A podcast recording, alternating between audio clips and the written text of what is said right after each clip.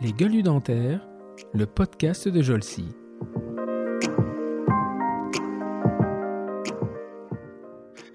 Non, je me suis, je me suis éclaté. Ça a été, euh, ça a été des études, euh, ça a été des études géniales. J'ai déchanté au début en TP en, P2, j'avoue, euh, parce que j'ai des, des, des, des, enfin, des copains de promo avec qui je suis toujours très copain, qui étaient, on va dire, des naturels. C'était des mecs qui ont, qui, avaient, qui, ont toujours, ils ont, ils ont se, touché sans avoir besoin forcément de trop travailler. Et moi, au début, j'ai eu du mal. Et donc, ça a été en P2 au début, ça a été, j'avoue que ça a été difficile.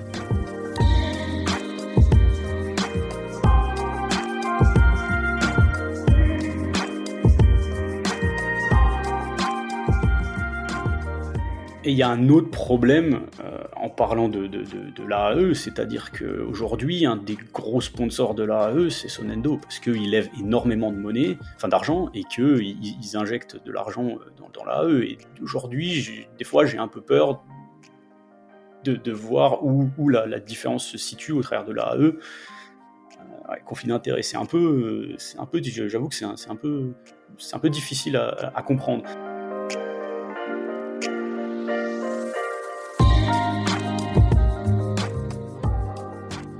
Non, mais c'est trois examens d'ailleurs. Le, le, board d'Endo, ça fait partie des, des boards complexes, puisqu'il y a trois examens. Donc, j'ai passé la partie écrite d'abord, donc c'est surtout sur de la littérature classique et euh, récente. Il y avait 200 euh, questions. Euh, ensuite, j'ai fait les cas. En général, les gens font l'oral après, mais j'ai fait les cas. Euh, donc, c'est un portfolio de cas. Euh, à mon époque, c'était encore 10 cas. Maintenant, ils ont, ils ont réduit à 5 parce qu'ils essaient. C'est la partie que les gens prennent pas en général. Ils essaient d'avoir plus de membres, puisque, en fait, ici, on est le board d'endodontie. On est le board avec le moins de membres au travers de toutes les spécialités de.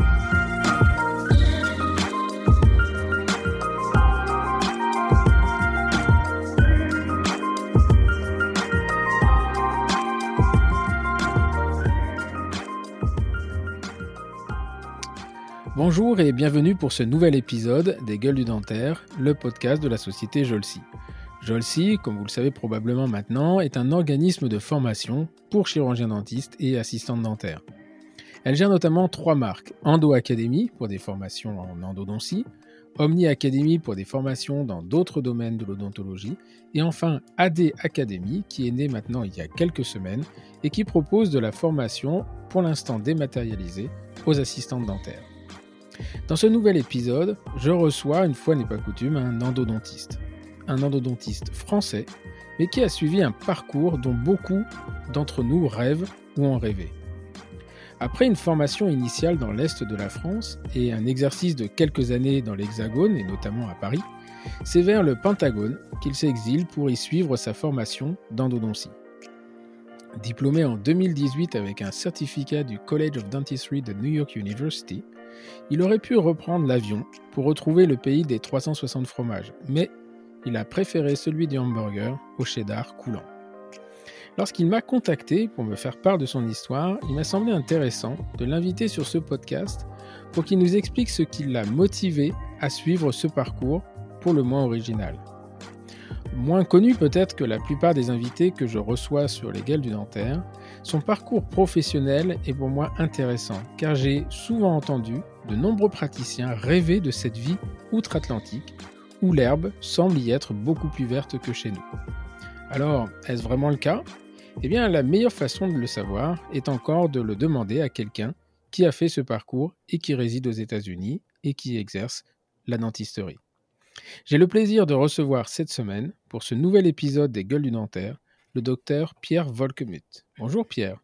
Bonjour Stéphane. Euh, il y a une chose que j'avais pas demandé à l'avance, c'était comment on, prononçait ton nom. Donc j'espère que c'est c'est pas américain, c'est plutôt alsacien on dirait.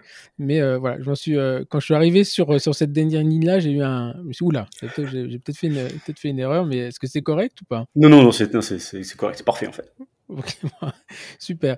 Eh bien, bienvenue sur, euh, sur ce podcast avec un, parcours euh, intéressant. Donc là, tu es à Denver. Il est, euh, je crois, tu m'as dit, je suis un lève donc je crois qu'il est 5h30 du matin. Non, il est 6h, il est 6h30. 6h30. Donc voilà, donc on est, on est un petit peu en, décalé. Et euh, eh bien, on va aborder un peu ce, ton parcours, ton parcours dentaire qui, qui t'a amené de Nancy à Denver.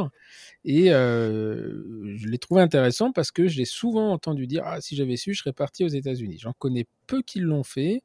je connais Jérôme Strumza, qui est en Californie et qui, pareil, est en odontiste, sur fait des implants et qui mmh. a quelques années avant toi fait la traversée et resté aux États-Unis. On a eu quelques Français qui ont fait des formations aux États-Unis. Le dernier en date, c'était Guillaume Joigny, mais qui lui est revenu. Mmh Apparemment, il n'aime pas trop le cheddar. Et, toi, tu, y es resté. Donc, on va essayer de voir un peu qu'est-ce qui t'a amené là-bas.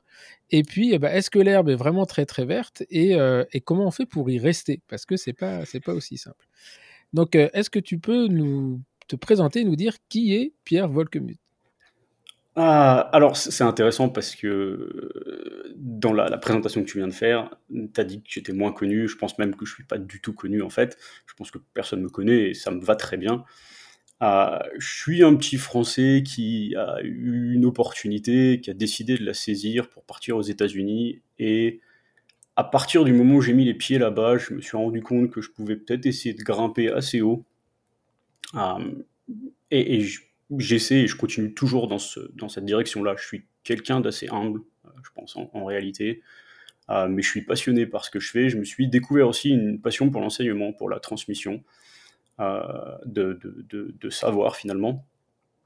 Et ouais, je suis un peu touche à tout. même si je me suis très spécialisé, on va dire, je reste quand même touché à différents aspects. C'est peut-être quelque chose qu'on discutera durant ce podcast. Ok. Alors, on va, on va repartir au, départ. Donc, tu, euh, toi, tu es de Nancy, hein, tu es de l'Est? Je suis de Metz, en fait. Je suis, originaire de, Metz. j'ai fait toute ma scolarité là-bas. Terminal euh, j'avais de grosses facilités sur tout ce qui est collège et lycée, hein, pour, être, être honnête. Et puis, euh, j'ai fait, donc, je suis parti. je suis parti en P1 à Nancy, parce qu'à ce moment-là, il n'y avait pas encore de, fusion de, l'université entre Metz et Nancy. Hein. Ils ont fusionné en l'université de Lorraine à peu près au moment où j'ai eu ma thèse. Euh, maintenant, il y a une partie, on peut faire sa P1 à Metz. Euh, donc, je suis parti à Nancy, j'ai fait une première P1. Euh, j'ai fini 600e, je crois, 650. donc, j'ai refait une deuxième P1. J'étais allé à la base pour partir en médecine. Et puis, au cours de ma deuxième P1, je me suis rendu compte que dentaire, ça pouvait être pas mal. J'avais un copain qui avait pris dentaire, qui m'expliquait un peu ce qu'il faisait en TP et tout. Et j'ai toujours, j'ai toujours été un peu manuel. Euh, je voulais faire de la chirurgie si je partais en médecine et je me suis rendu compte qu'en dentaire, on pouvait faire de la chirurgie et qu'on pouvait assez rapidement travailler avec ses mains, voir des patients. Et que la, la vie familiale dans le futur était peut-être un petit peu plus sympathique en étant en médecine. Et donc, j'ai décidé de prendre, j'ai décidé de prendre dentaire. Et, euh, et, donc après. Euh, et donc c'est marrant parce que tu, tu, tu dis, tu dis j'avais des facilités au lycée, collège, et tu passes le P1, tu arrives 650e. il s'est passé quoi entre les deux? Ça veut dire que pour le P1, faut pas être bon ou, parce que tu as préféré faire autre chose à la première année?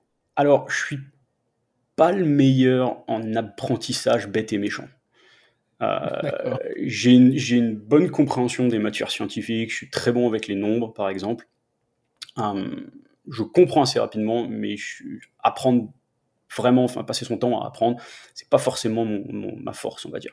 Euh, en plus, mon, papa, alors j'ai des parents qui sont pas du tout dans le milieu médical, hein, mais euh, mon, papa aime dire que j'ai un peu papillonné pendant ma première année de P1, ce qui est possible, et, mm. je pense que ça n'a pas aidé. Euh, mais, mais, mais, bon, ça, ça a fait qu'effectivement, ça a fait que j'ai pris dentaire, parce que je pense que si j'avais eu ma P1 du premier coup, je serais parti en médecine en fait. D'accord, donc c'est euh, la, deuxième année, euh, c'était une année de réflexion et de se mmh dire, oula, ça commence à devenir un peu long.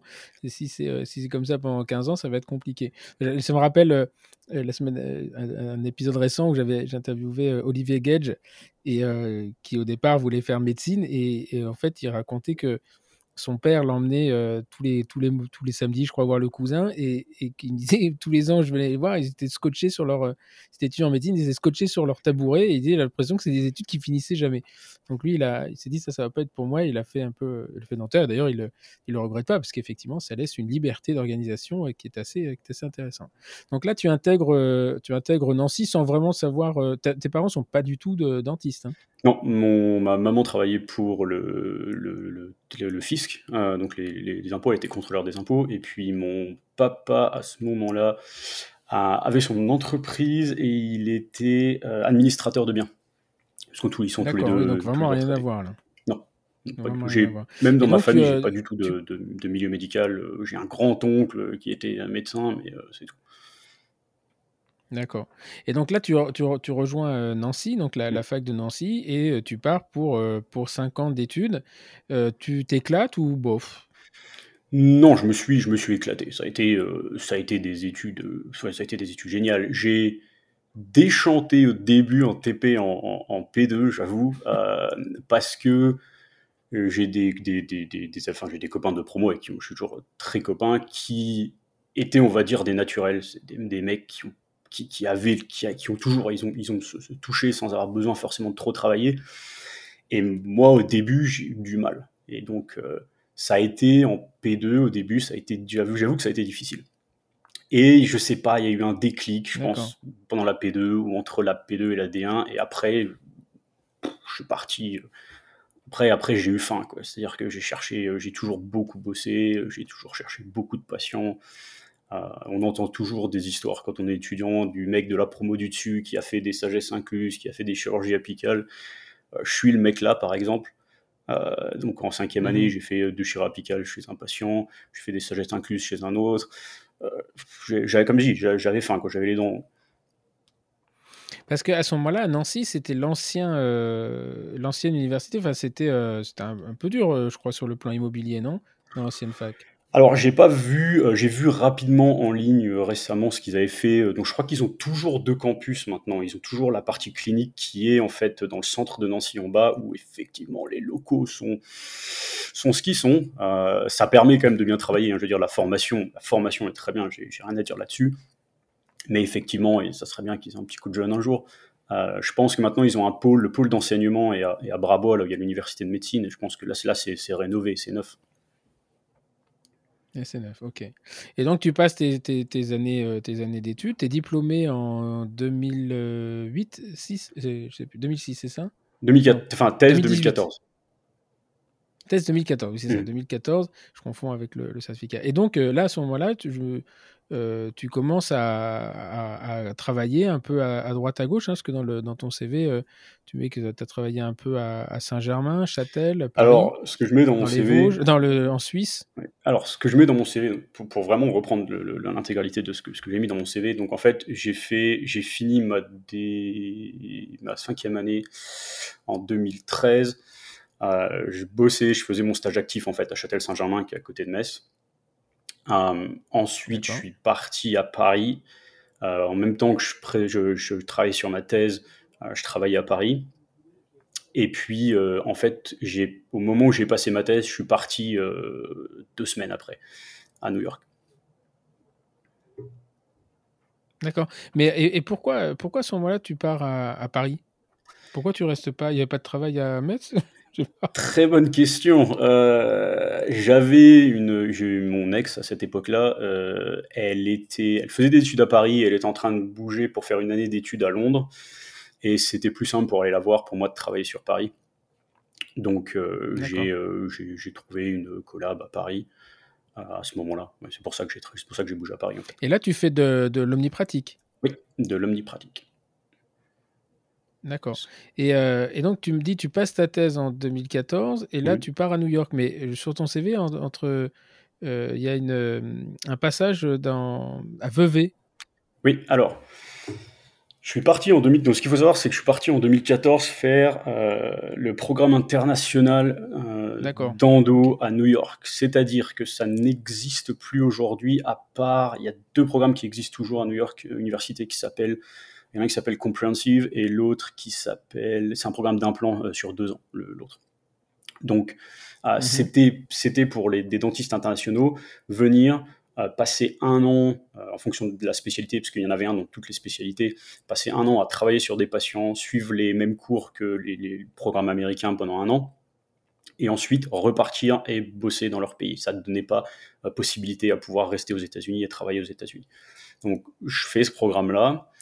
Et puis euh, six mois dans le programme, je tourne ma vie à 180 degrés.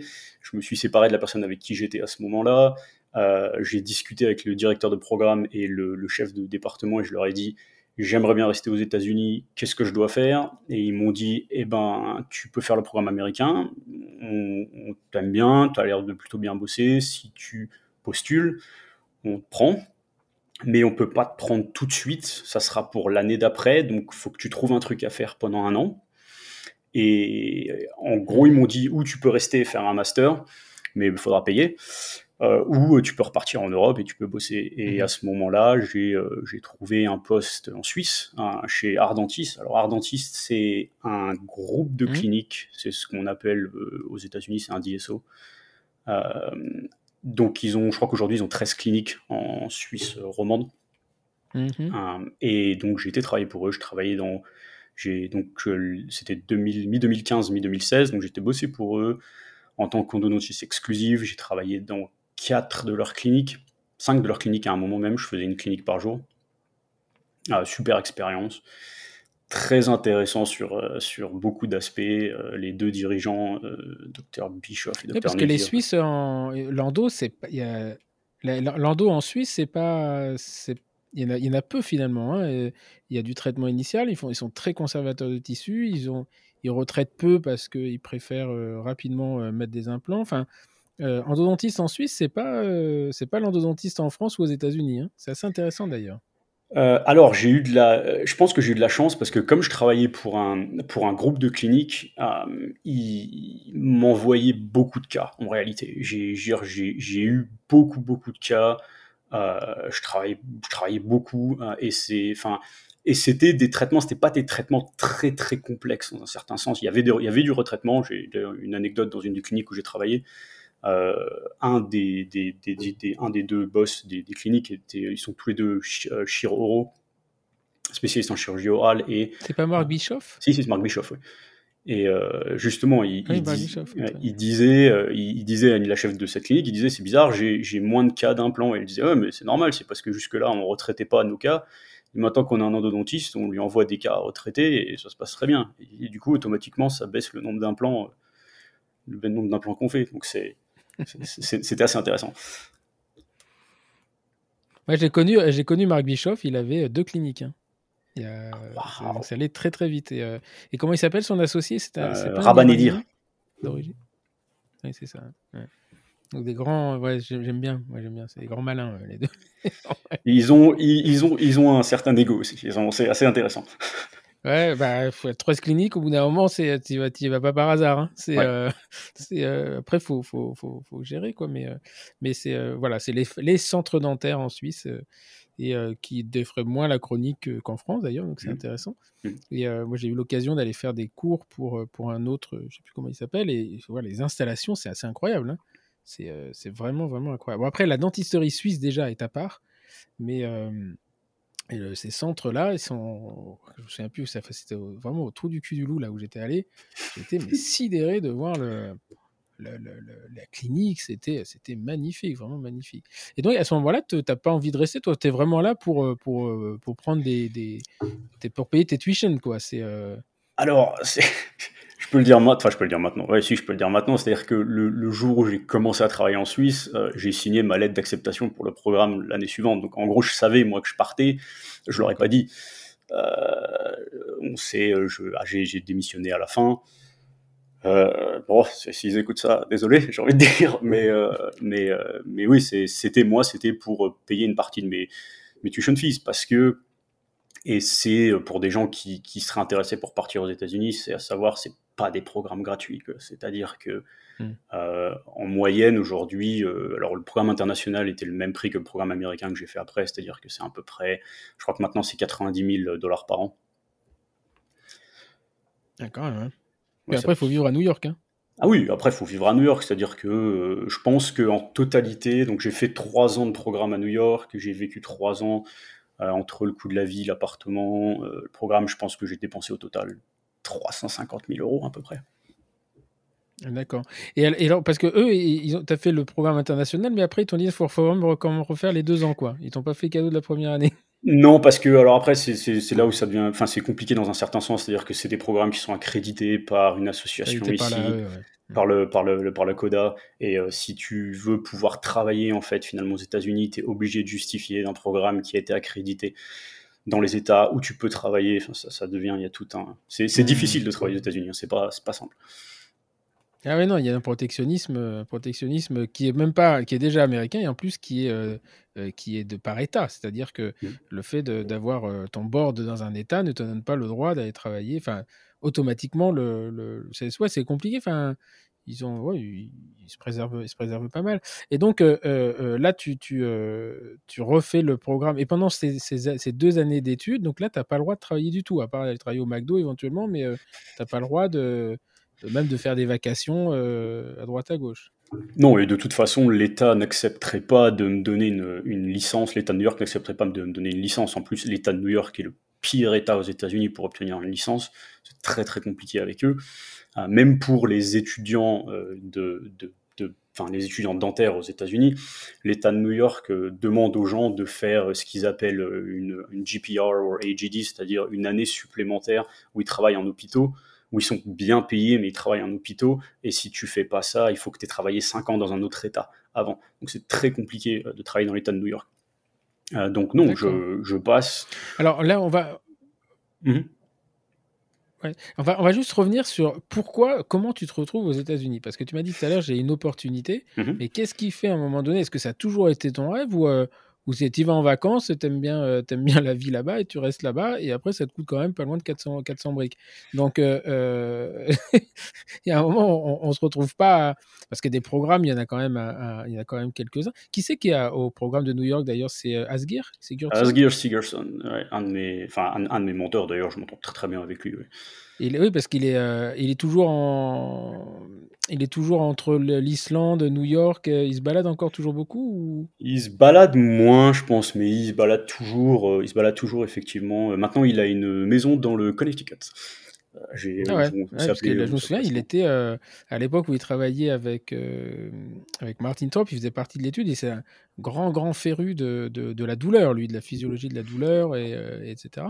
Et moi, je l'ai vu dans des états mon Dieu, il m'a dit, I am, yes, I'm from Iceland, and you can't understand that. C'est sûr que ouais, quand, quand il se met à boire, lui, c'est, il fait pas semblant. Hein, et, euh, mais une tête, une tête est vraiment quelqu'un de aussi gentil que compétent d'ailleurs. Et euh, moi, j'aime beaucoup. Vraiment, j'aime beaucoup. Et donc, oui, comment tu te retrouves euh, de Nancy à New York? Bon, j'ai compris que tu passé un peu à Paris, mais tous ceux qui font Nancy-Paris vont pas tous à New York quand même. Non. alors, mon papa avait besoin d'un implant. Euh, donc mes, parents sont sur Metz, ils avaient besoin d'un implant et euh, les dentistes chez qui j'avais travaillé à Châtel-Saint-Germain m'ont euh, dit il y a ce spécialiste en implanto, le docteur Dupont, qui c'est un mec brillant, on envoie ton, on envoie ton papa là-bas. Et puis donc j'ai été avec mon papa, consultation, et puis on discute un peu. Et puis il me dit ah bah si, si t'as rien à faire, viens, tu, peux, tu peux venir, tu peux. Parce que je voulais, à moi à la base je voulais faire de la chirurgie, de l'implanto, ça me ça me bottait bien un peu comme tout le monde quand on finit la fac. Hein. Euh, et, et, il me dit bah viens tu peux tu, peux tu peux un peu me, tu peux passer du temps avec moi voir des chirurgies et tout donc, j'y vais et puis on discute on discute je lui dis moi j'aime bien les implants machin puis un jour il me dit tu sais euh, dans ma structure euh, j'aimerais bien avoir un endo en plus puisqu'il avait déjà un endodontiste qui travaillait Anne Collin qui travaillait dans sa structure et, euh, et il m'a dit, euh, on aimerait bien avoir un endo. Et euh, mon associé, Jonathan Belay, il a fait le programme d'implant en deux ans à New York. Et si tu veux, on pourrait t'envoyer à New York pour faire le programme d'endo. Et donc au début, je lui dis, je dis ouais, bro, pourquoi pas, je vais réfléchir. Puis à Paris, ça se passait moyen. je trouve que je trouvais que ça prenait du temps d'avoir des patients. Euh, et du coup, euh, on retourne pour une autre chirurgie, je crois pour mon papa, et puis je lui dis, on en rediscute, et puis il me dit, tu sais, mais ça tient toujours l'offre. Alors je sais pas s'il a fait cette offre à beaucoup de gens ou juste à moi, j'en ai aucune idée, mais je pense que je suis le seul, le seul cinglé dans un certain sens qui a dit, euh, ok, banco, donc on était en décembre, il m'a dit, bah ok, on va envoyer un mail. Il a envoyé un mail, deux jours plus tard, j'ai eu un mail de, de New York, ils m'ont dit, on fait une petite interview sur Skype, donc en janvier, je fais une interview sur Skype ça s'est bien passé. Donc, mon niveau d'anglais était terrible à l'époque. Hein. C'était vraiment, euh, vraiment horrible. J'avais pas vraiment un bon niveau d'anglais.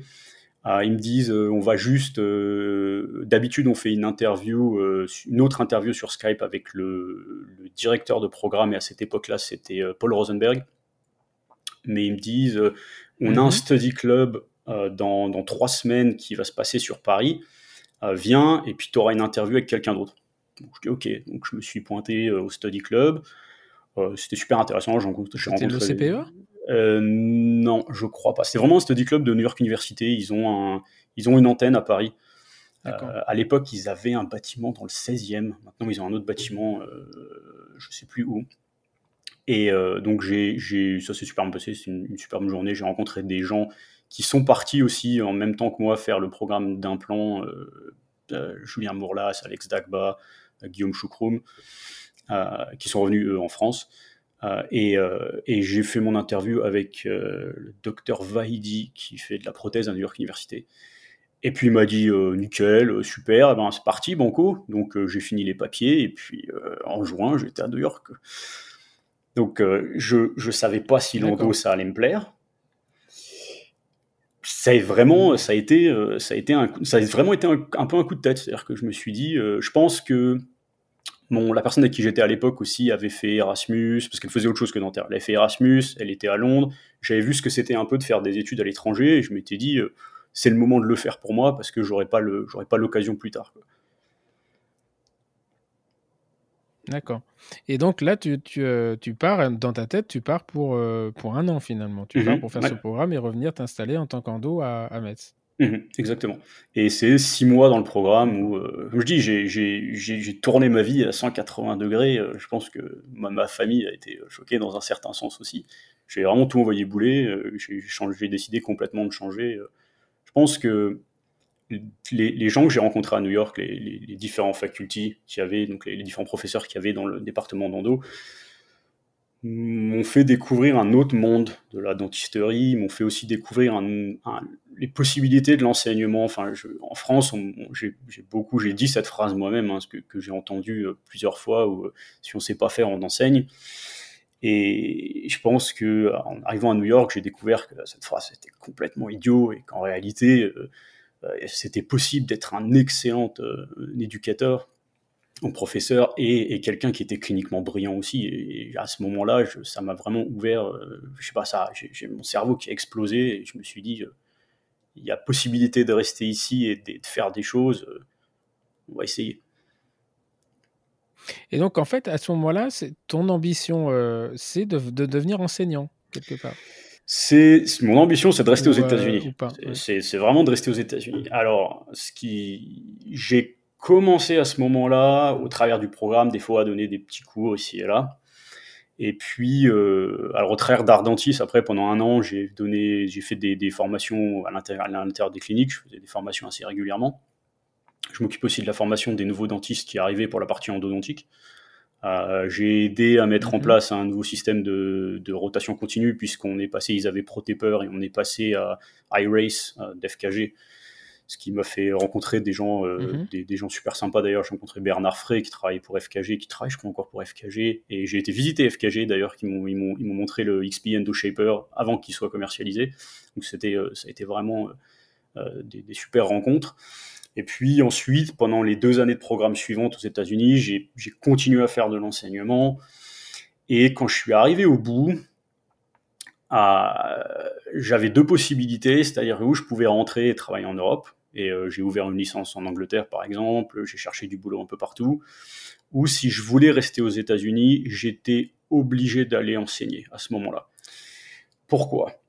Parce que, euh, et ça c'est ma faute dans un certain sens, mais je ne le considère pas comme une faute, parce que je me suis donné corps et âme au programme pendant deux ans, j'ai passé 10 à 12 heures par jour en, clinique à discuter, à faire des cas, à tout. Et j'aurais pu préparer les étapes d'examen de, pendant ces deux années-là pour me permettre de travailler en privé, euh, ce que j'ai pas fait. Donc j'ai dû faire parce que c'est ça en fait. Euh, alors c'est ce qu'il faut. Euh, voilà, ce qu'il faut, ce qu'il faut expliquer aux, gens, c'est que c'est pas parce qu'on a un diplôme américain, enfin un diplôme, un certificat américain d'endodontie qu'on peut exercer comme endodontiste aux États-Unis. C'est-à-dire qu'il faut repasser alors soit le diplôme, retourner à l'école, soit faire ce qu'on appelle le board. Hein, c'est ça, c'est le, board national et après le national board et après les boards de, chaque État dans lequel on veut travailler. Alors, c'est un tout petit peu plus compliqué que ça. C'est-à-dire que quand on a un diplôme, effectivement, quand on a un diplôme étranger, dentaire étranger, et qu'on fait une spécialité, on peut travailler dans certains États aux États-Unis pour pouvoir travailler dans certains États aux États-Unis, il y a des examens à passer. Il y a il y avait, puisque ça vient de changer, je vais, je vais en parler, je vais en parler rapidement, mais il y avait euh, ce qu'ils appellent NBD Part 1, donc c'est un examen, euh, c'est des QCM pendant, il y a 400 QCM je crois, c'est grosso modo du, contenu de P1, euh, anatomie, physiologie, biochimie. Ensuite, c'est ce que les étudiants prennent en première année dentaire aux États-Unis. Ensuite, il y a le NBD Part 2, donc ça c'est tout ce qui est dentaire, ça correspond à peu près au CSCT. C'est des QCM, donc il y a pareil 400 QCM sur deux jours. Euh, tout sur ordinateur, c'est super intéressant à, voir comme examen. Euh, ensuite, il faut passer euh, un examen pratique que j'ai passé récemment d'ailleurs. examen pratique qui coûte cher. Euh, qui est que deux ou trois fois par an dans certaines universités. Euh, jusqu'à l'année dernière, euh, il y avait une partie sur patients, donc il fallait trouver ces patients, il fallait payer les patients pour qu'ils viennent, il fallait faire valider les lésions, puisqu'en fait c'est un examen en quatre parties. il, y a, il y a une partie endo, donc ça c'est sur des, des, dents en plastique endo sur une antérieure et qualité d'accès sur une postérieure. Il y a une partie prothèse où il faut faire une taille de bridge molaire prémolaire et faire une taille pour une couronne euh, céramique antérieure. Il y a donc ça, tout ça est sur modèle. Et avant, c'était sur patient. Il y avait euh, une classe 2 et classe 3 à préparer et à restaurer. Et euh, la partie paro, c'était un détartrage, détartrage chez, un, chez un patient. Donc ça, depuis l'année dernière, à cause du Covid, c'est sur modèle aussi. Donc tout aujourd'hui est sur, sur modèle, c'est plus du tout sur patient, ce qui est très bien en réalité. Ça permet de payer un petit peu moins, puisque le, j'ai payé au total, je crois, 3000 dollars pour le, test. Avant, ça pouvait vite monter à 5000 ou 6000 parce que tu payais le patient pour qu'il vienne. Je connais des gens qui ont payé des patients, ils ont payé leur billet d'avion, ils ont payé l'hôtel, ils ont payé le patient pour être sûr qu'il vienne. Et en général, tu as deux patients pour être sûr que le, celui qui décide de pas venir, tu as quand même un qui vient. Hmm. Donc, une fois que tu as passé ça, tu peux travailler dans certains États. Euh, je peux faire une, liste rapide de têtes euh, État de Washington, Texas, Louisiane, Illinois, Michigan, Rhode Island, Virginie. Euh, il y en a peut-être quelques-uns supplémentaires que j'ai pas cités, mais grosso modo, il y a une dix ou quinzaine d'États. si tu veux pouvoir travailler dans tous les États aux États-Unis, tu es obligé de refaire un diplôme de base. D'accord, donc ça, tu obligé de repasser. Parce qu'il y a des, diplômes en plus, des, États qui sont très très protégés. Hein, de mémoire, euh, euh, la Californie, pour être endodontiste en Californie, il faut, euh, il faut, il faut, y, faut y aller quand même. Enfin, là, c'est hyper hyper protégé. C'est très protégé, moins que certains États en réalité, puisque ils acceptent ce qu'ils appellent ce qu'on appelle la, la, règle par réciprocité. Donc par réciprocité ici, c'est-à-dire que si tu as travaillé 5 ans dans un autre État, en général, ils, acceptent de donner une, licence. Euh, les, États, les États difficiles. Alors, ça veut dire que un, dentiste, un dentiste américain, il est bon, il passe, ce, je sais pas, il passe son diplôme, etc. Il est à l'État de Washington, et puis un jour, il dit tiens, je vais déménager, je vais aller en Floride. Et là, il faut qu'il repasse lui-même une licence. Faut il alors, euh, ça dépend. Euh, L'État de Floride est un État très protégé, c'est assez marrant puisqu'ils ont certains examens particuliers pour eux-mêmes. Mais euh, dans si on prend cette configuration-là, si c'est dans les cinq premières années où tu as passé cet examen pratique, une fois que tu as eu ton mmh. diplôme, tu peux faire le dossier pour ouvrir une licence au travers du fait que tu aies pris cet examen. Après cinq ans, où tu dois repasser cet examen ou alors tu as travaillé 5 ans à temps plein dans l'État où tu es, et à ce moment-là, tu peux, si l'État accepte, et à cette règle de faire par réciprocité, euh, par, égalité finalement, euh, ouvrir ta licence. Mais tu as une licence par État. Là, récemment, j'ai ouvert ma licence en Virginie et au Texas. J'ai payé deux fois les frais de licence, j'ai fait deux fois les, les, les, les papiers. Chaque État a sa licence ici. D'accord. Et donc, euh, euh, là, au, donc 2018, tu termines ton, certificat d'endodontie et euh, tu repasses donc après le, le, board, enfin le, fameux examen qui te donne le droit d'exercer la dentisterie aux États-Unis finalement. Alors, euh, je finis, donc 2018, je termine. Je, j'ai mis un petit peu de temps à trouver du travail. Ça a été un peu compliqué au début. J'ai mis quelques mois, euh, puisque j'ai commencé à travailler pour Denver en janvier de 2019. Euh, je travaille ici au travers. parce qu'à ce moment-là, tu peux pas aller travailler dans. À, ce moment-là, tu peux pas travailler en cabinet. Donc, tu es obligé de trouver une université, finalement, un poste d'enseignant. oui, j'ai, j'ai eu j'ai eu une dizaine d'interviews au travers de différentes universités. Euh, je pense que c'est pareil, je suis un petit français qui vient de terminer son truc. Il y a des endroits où j'ai été fait des interviews, j'ai eu des, interviews et je pense que ça n'a pas donné suite parce que je veux dire, je suis pas connu, j'ai rien de particulier.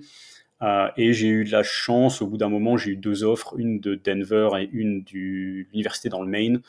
Et l'équipe qui avait ici, si on est une petite équipe, on est trois temps plein, était super sympa. Euh, je me suis dit, il y a pas mal de trucs à faire, euh, il y, a, beaucoup de choses à faire en réalité, puisque c'était la chef de département était arrivée il y a un an, il y a juste un an avant que j'arrive. Et donc j'ai décidé de venir ici. Donc je travaille ici avec une licence académique, ce qui me force, qui m'oblige à travailler juste pour l'université. Je peux faire du privé au travers de l'université, mais je travaille pour l'université. En même temps, j'ai commencé à passer euh, les, différents boards que j'avais à passer. Euh, partie 1, partie 2, comme je expliqué avant, et j'ai passé récemment la partie pratique, parce que j'attendais que tout soit sur mannequin, je voulais pas me taper à chercher un patient, ça m'énervait un petit peu. Euh, en même temps, j'ai passé mmh. le board d'endo. Ça, c'est une, histoire encore différente, puisque, alors, mmh. je crois pas que c'est quelque chose mmh. qui existe en France, hein, du tout. Euh, même dans le milieu médical, je suis pas sûr. Il n'y a pas la spécialité en France déjà, donc. Euh, en France, il n'y a pas de spécialité. Il y a une, pseudo-spécialité reconnue au niveau de l'ESE, de l'européen, mais euh, qui, qui que tu n'as pas le droit de. Par exemple, moi, j'étais, j'avais passé le, j'ai eu l'obtention de la spécialité par ce qu'on appelle le grandfathering en Angleterre, euh, parce que j'avais un PhD, parce que j'avais des communications, des publications, etc. Mais euh, j'ai jamais pu en faire le, enfin utiliser ce titre-là. Euh, je suis spécialiste en France, je sais même pas quoi, aussi médecine bucco-dentaire. En gros, on s'en fout, quoi, parce que de toute façon, ça te donne, ça donne rien. Mais effectivement, le, board, le board aux États-Unis, c'est un sacré. Euh, ouais, c'est un examen, quoi. C'est pas, ah bah, pas, une balade de santé. Hein. Non, mais c'est trois examens d'ailleurs. Hein. Le, le, board d'endo, ça fait partie des, des boards complexes, puisqu'il y a trois examens. Donc, j'ai passé la partie écrite d'abord, donc c'est surtout sur de la littérature classique et euh, récente. Il y avait 200 euh, questions. Euh, ensuite, j'ai fait les cas. En général, les gens font l'oral après, mais j'ai fait les cas. Euh, donc, c'est un portfolio de cas. Euh, à mon époque, c'était encore 10 cas. Maintenant, ils ont, ils ont réduit à 5 parce qu'ils essaient, c'est la partie que les gens prennent pas en général. Ils essaient d'avoir de, plus de membres, puisque, en fait, ici, on est le board d'endodontie, on est le board avec le moins de membres au travers de toutes les spécialités de, dentaires. Ah, et mm-hmm. donc, c'est, il faut que tu aies au moins. Il était, très, il était très, très sélectif. Hein. Il était très il sélectif. Était très très sélectif le board. Euh, il, était, mais euh, donc les cas, il faut, le, problème des cas, c'est qu'il faut un an de, suivi. Il te faut au moins un an de suivi pour pouvoir les, pour pouvoir les envoyer.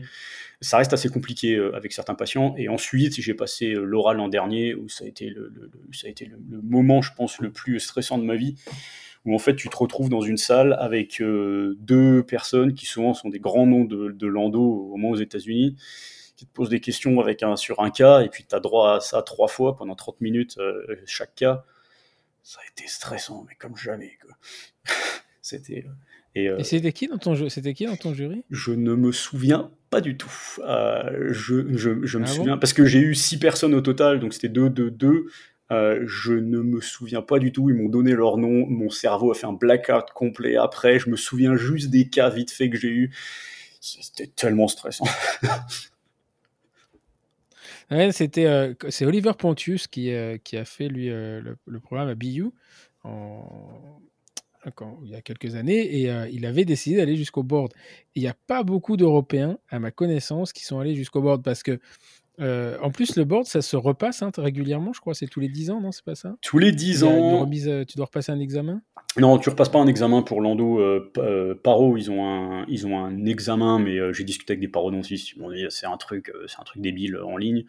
nous, c'est tu dois justifier de 150 heures de formation continue. Il y a un tableau avec certaines qui doivent être du meeting de, de, de l'American Association of Endodontics, certains dans d'autres domaines. C'est assez pointu quand même, hein, mais c'est pas un examen. Alors, ce qui, est, ce qui est très intéressant justement là-dessus, parce que ça, on n'a pas l'occasion d'en parler souvent euh, en France, c'est que euh, euh, à l'AAE, qui est l'association, voilà, c'est la SFE américaine, et en fait, c'est pas American Association of Endodontics, mais c'est American Association of Endodontists. Et ça, ça c'est alors ça peut, on peut dire oui, c'est un acronyme, machin. Non, non, ça veut tout dire. C'est-à-dire que c'est eux qui régissent tout. C'est que l'accréditation des programmes universitaires, c'est eux qui les décident. Moi, je me souviens à l'époque euh, euh, avec euh, Fabricio Cicera et, et, Hannibal Diogenes et, et Ken Hargreaves étaient en train de. Quand j'ai monté, moi, le DU en France, je faisais la tournée des universités américaines pour voir comment ça se passait. Donc, c'était en 2008. 2009-2010 que je faisais la tournée, et repasser la qualification, fallait voir le truc, c'était un truc de dingue. Et, en fait, il m'expliquait que c'est l'association, c'est l'AE, qui décidait si le programme d'une université était accrédité ou pas. Et le board, d'ailleurs, c'est un bureau, c'est le board de l'AE, c'est pas le board des universitaires. Euh, il y a des universitaires dans l'AE, mais pas que. Euh, c'est une, association qui est extrêmement puissante. C'est eux qui, régissent le truc, en fait. Hein. Alors, ça a peut-être changé légèrement depuis, dans le sens où l'accréditation des programmes maintenant, c'est euh, le CODA qui le fait. Euh, alors, je sais plus, CODA, c'est Commission of Dental Accreditation, je crois. Puisque quand j'étais. À l'époque, il y avait la partie académique qui était faite par l'ADA, l'American mhm. of Dental Association. American Dental Association, et, qui est, et ensuite, il y avait, mais la notion de d'endodontie était accréditée. Alors, il y avait une partie pédagogique qui était l'ADA, et puis euh, et la, partie euh, programme endodontique euh, qui, était, qui était sur l'American Association, l'AE.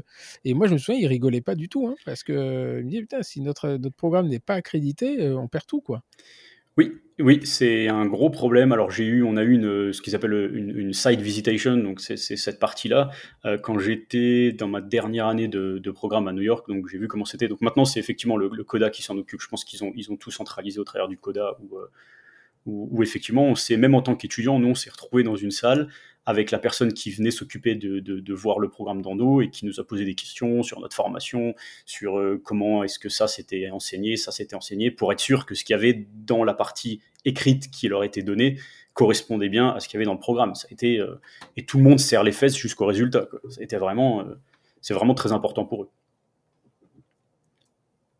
Oui, bah, enfin, il faut aussi rappeler que c'est 90 000 balles l'année, quoi. Donc, globalement, il, heureusement qu'il y, ait ces garde-fous parce que finalement, comme euh, nous, la, scission qui existe entre la profession, l'université, le, conseil de l'ordre, machin, etc., fait que finalement, il y a personne regarde, tout le monde se critique, mais personne s'auto-évalue. Et que, euh, oui, bon, de toute façon, les universités, ça coûte 300 euros par an. Bah oui, enfin, peut-être qu'on ce serait peut-être mieux payer un petit peu plus cher et que ce soit parfois un peu, un peu mieux organisé, je sais pas. Mais euh, voilà, je trouvais que c'était intéressant de. Et j'ai compris très tard, hein, parce que moi je suis membre de l'AE depuis 98, 99, et j'ai compris très, très, je me suis aperçu très tard que c'était Association, Association of Endodontists. Donc c'est vraiment une organisation professionnelle. D'ailleurs, il faut quand même reconnaître que le congrès de l'AE, sur le plan scientifique, c'est pas voilà, il y a beaucoup beaucoup de communication professionnelle, il y a beaucoup de communication business, il y a beaucoup de communication assurance, beaucoup de communication matérielle. Après, il y a des séances scientifiques qui tiennent vraiment, qui tiennent vraiment la route, mais c'est pas Enfin voilà, c'est quasiment à égalité quoi. C'est contrairement à l'ESE qui est pour le coup est très euh, beaucoup plus euh, scientifique finalement. Quand on regarde le, le contenu. Euh, alors le congrès de l'AE là, c'est requinqué un peu, mais il y avait un moment où j'avais trouvé que c'était. Moi j'y suis allé quasiment tous les ans pendant des années. J'ai eu l'occasion d'y faire un paquet de présentations et, et ouais, c'était assez, assez inégal quand même. Et puis là, sur le, les 3-4 dernières années, là, cette année, ça s'est même fait. je suis intervenu en ligne derrière une télé. Mais voilà, jusqu'à il y a deux ans, j'avais. Et d'ailleurs, la dernière fois que je suis allé, c'était à Denver, je crois. Et mmh. c'était le, ouais, c'est ça. Mmh, Montréal. Ah, il y a eu Montréal après. J'ai fait Denver et Montréal et après il y a eu Covid. Et là, on devait aller, je ne sais plus où c'était, là, c'était en Louisiane d'ailleurs. Euh, c'était Atlanta, non chez moi. Non, ah, euh, Nashville. Nashville. Nashville je, devais, je devais présenter à Nashville et on présenter. Voilà, et donc, euh, bah, j'ai présenté derrière mon ordinateur à Rouen, c'était très très bien, en différé. Enfin voilà, bon, c'était c'était un peu ouais, c'était moins, moins fun, quoi. Parce qu'il n'y a pas le. Il y a, y a, pas l'interlocuteur. Enfin, il n'y a pas les discussions à la fin, et, et, et moi, c'est ce que je préfère parce que le, le les différences européennes, américaines, je pense qu'on va en parler un petit peu après, euh, au niveau de la conception des choses. Moi, je me souviens quand on, j'ai commencé à parler de coiffage pulpaire et de pulpotomie camérale en 2008 euh, aux États-Unis. Euh, il y avait cinq personnes dans la salle et il y en avait trois qui me balançaient des tomates. Et, et cinq ans après, il y avait des salles à 500, 600 et il y avait des vraies, vraies discussions. Et ce qui est très intéressant, c'est que j'ai vu que l'AE a sorti ses guidelines de la conservation de la vitalité pulpaire il y a mmh trois semaines. Mmh et là, je me dis, ouais, vache, il y a du chemin de fait quand même. Hein. Et, alors j'y suis absolument pour rien parce que c'est pas, pas moi qui ai influencé le truc, mais euh, globalement, euh, euh, voilà, c'est assez marrant de, voir que le protectionnisme, le protectionnisme du root canal filler de l'AE, ils ont mis des années, hein, et après il y a eu tout l'engouement avec Ken Greaves, Hannibal Diogenes, toute cette partie revitalisation, Ashraf Wad, voilà, ça sont des noms quand même qui ont vraiment vraiment porté l'endodontie en, dehors de, l'instrumentation mécanisée, et bah, finalement c'est eux qui ont gagné Quoi. Là, il y a une vraie euh, orientation vers la prise en charge de la douleur. Euh, Asgir va pouvoir sortir de l'ombre. oui, je ne sais pas si c'est sa, volonté. Euh, à ce moment-là, il a d'ailleurs réduit sa consommation alcoolique. Hein. Je, peux le mettre ici, mais, mais je l'ai connu aussi au début. Dans des, enfin, on a été, j'ai été dans des bars avec lui. C'était, génial. Je veux dire, j'ai passé des, j'ai passé des ah, moments. C'était quelque chose, hein, vache. Ah Moi, je me souviens, il nous avait ramené aussi du poisson, du poisson en boîte d'Islande, des trucs absolument imbouffables. Oh là là, c'était. Euh, et, lui, il travaillait énormément sur la, douleur. Je ne sais pas où il en est d'ailleurs sur son activité de recherche là-dessus. Il est toujours là-dessus ou... Mmh, alors, je pense pas forcément en ce moment. Euh, il y a eu, pendant que j'étais euh, à New York Université, on a fait de la recherche un peu avec Sonendo, donc ils font le Gentle Wave. Alors, pas, ça n'a pas mmh. forcément mmh. parlé à. Ça va peut-être parler aux endodontistes pas forcément parler à grand monde. Si, si, ça leur parle bien, ouais. Euh, Surtout qu'ils ont fusionné avec TDO récemment. Ils ont acheté le, le patent de Pips Laser. Enfin, je, pourrais dire beaucoup de choses sur Sonendo et, et le, Gentle Wave. Je ne sais pas si c'est le futur ou pas. Je, je, pourrais avoir une conversation de deux heures dessus, je pense. J'arrive pas à savoir si c'est bien ou si c'est pas bien. C'est très difficile. Je sais pas si un jour ça sera possible de l'acheter en Europe et si c'est viable pour les cabinets en Europe parce que c'est quand même une machine qui coûte 80 000 dollars plus 100 dollars par utilisation par patient au minimum. Oui, mais alors peut-être ce qu'on va faire juste pour, euh, pour expliquer ce que c'est que le, Gentle Wave, hein, c'est euh, euh, parce que là en Europe, bah, si vous n'êtes pas endodontiste et que vous vous intéressez pas à la chose, ça va pas vous parler. C'est un concept de, lavage des canaux, hein, on va faire ça simple, mhm. par un, phénomène d'ultrasons qui, sont, qui, qui travaille un peu sur un concept qui avait été, qui avait été développé, proposé il y a plusieurs années par un Suisse en 90. Et son nom m'échappe, mais ça va me revenir.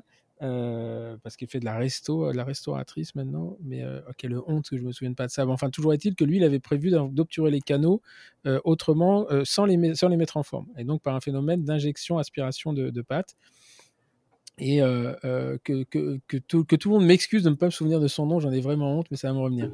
Et, et donc le Gentle Wave, c'était c'est un principe de, En fait, on met une canule, on met une pièce à main sur la cavité occlusale de la dent, et puis elle envoie du liquide, de l'hypochlorite, ou je sais pas trop ce qu'il y a dedans, l'activation ultrasonore, elle, elle, injecte, elle aspire, et ça nettoie les, ça nettoie les canaux. Voilà. Mmh. Et donc il y a une grosse, grosse discussion euh, sur la, partie technologique est intéressante, le concept est intéressant. Hein. Il y avait des grands noms, il y a Marcus Apasalo, il y a Uwe Peters, quoi, je crois qu'il a baigné un petit peu là-dedans, mmh euh, mais ça, il s'est retiré. Mmh euh, le problème, c'est la société qui est derrière, parce que quand, on, quand ils mettent un truc à disposition, on signe un contrat de un NDA, un Non-Disclosure Agreement, qui nous interdit de, qui interdit les mecs d'en dire du mal, même s'ils le pensent. c'est un, peu, c'est un petit peu, c'est un petit un chouïa compliqué quand même niveau de la, la, communication. Mais oui, effectivement, la machine vaut 80 000 balles, les tips valent 100 euros, mais globalement, si le concept est bon, ça se finira par se démocratiser. C'est pas.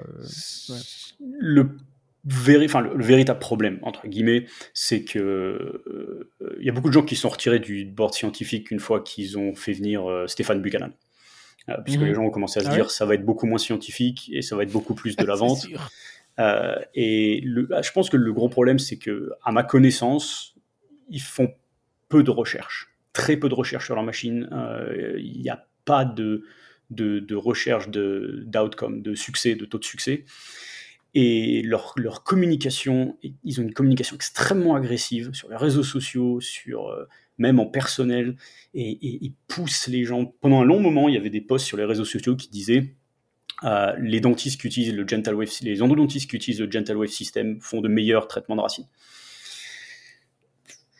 Et il faut ça, ce qu'il faut savoir. Il y, a eu il y a eu une discussion là-dessus. Euh, il y a eu, je me souviens, ça avait fait d'ailleurs l'objet d'une lettre à l'éditeur dans le Journal of Endodontics. Il y avait une, ça avait fait scandale d'ailleurs, ce truc-là, en disant, euh, ouais, je me souviens de ça. Et il y a un autre problème euh, en parlant de, de, de, l'AAE, c'est-à-dire qu'aujourd'hui, un des gros sponsors de l'AAE, c'est Sonendo, parce qu'ils lèvent énormément de monnaie, enfin d'argent, et qu'ils ils injectent de l'argent dans, dans l'AAE. Et aujourd'hui, des fois, j'ai un peu peur de, de, voir où, où la, la, différence se situe au travers de l'AAE.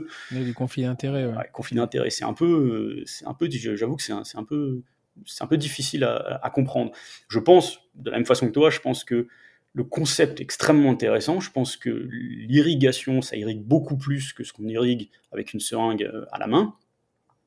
Mais maintenant, est-ce que ça fait tellement de différence pour le prix? Difficile à savoir. Hmm. Et donc euh, euh, là, donc on va maintenant on reprend le, ton, ton, histoire. Donc tu sors de, tu trouves un entretien à Denver. Mmh. Et euh, donc, Denver, là, tu, es tu travailles à l'université, enfin, la euh, School of Dentistry, non, ils n'appellent pas School of Dentistry, c'est anglais, ça. Euh, School of Dental Medicine. C'est ça? School of Dental Medicine, mm. c'est ça. Donc, parce que les, les, les, facs dentaires, maintenant, enfin, aux États-Unis, sont intégrés dans les universités de médecine, c'est ça? Euh, ça dépend. Nous, on est intégré dans un campus. Hein. On, a un énorme campus euh, médical où euh, il y a fac dentaire, pharmacie, machin. Donc, on, est, on intégré au sein de. C'est un peu comme dans toutes les universités aux États-Unis, c'est-à-dire que chaque petite entité est intégrée au travers d'une grosse entité qui est l'université en, elle-même. Donc, on a notre bâtiment séparé.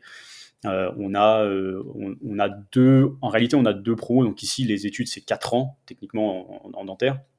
Mais on a un programme international euh, ici, c'est-à-dire que c'est un programme de deux ans qui permet aux, dentistes internationaux de venir et d'obtenir un diplôme euh, américain pour pouvoir travailler dans n'importe quel état. Donc on, a, on a une promo de, d'étudiants dentaires de 80 étudiants et on a des dentistes, une promo de dentistes internationaux qui est de 40 étudiants. Donc je donne cours en général à 120 étudiants en moyenne.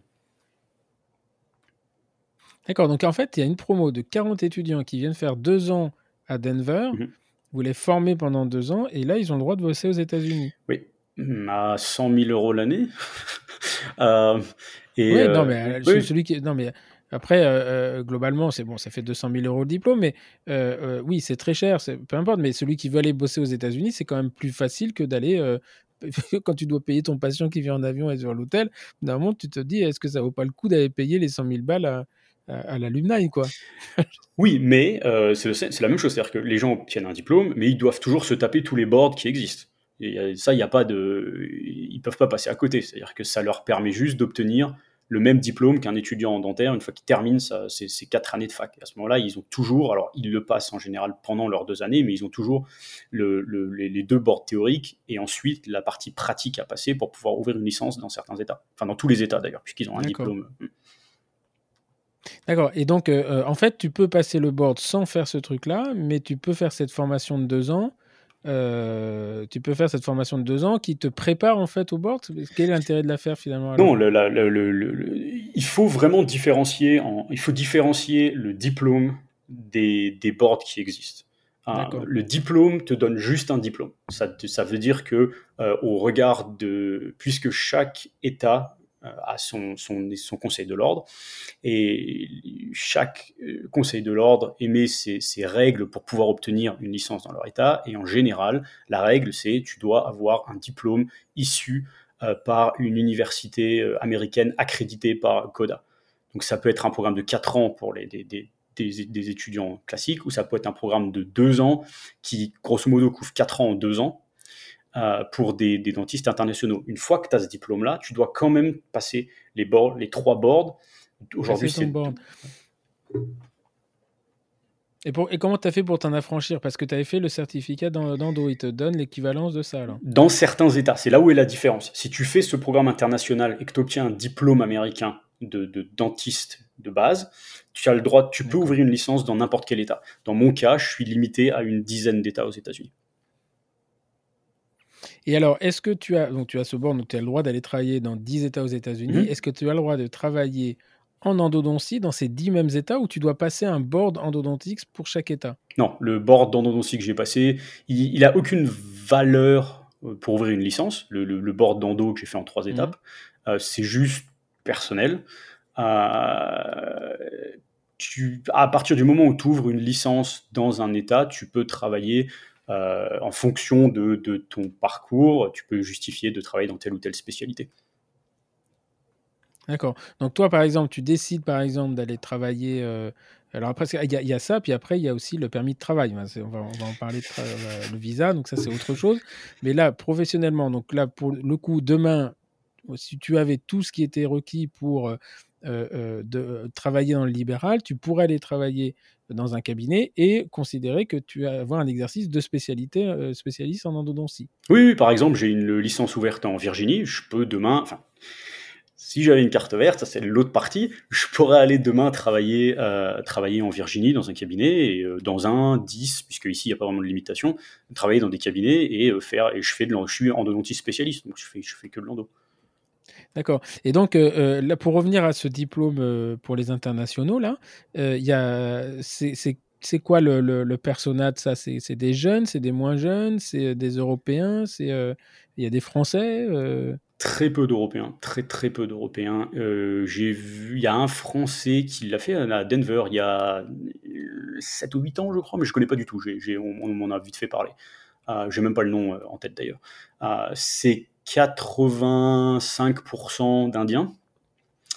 Euh, et le ah reste, c'est le reste, c'est éparpillé euh, un petit peu partout, un peu en Asie, un peu en Europe de l'Est, parfois un petit peu en Afrique. Ça, ça, dépend vraiment. Mais c'est alors demain matin, je me réveille tôt aussi puisque je fais des interviews pour les, les gens qui veulent entrer dans ce programme.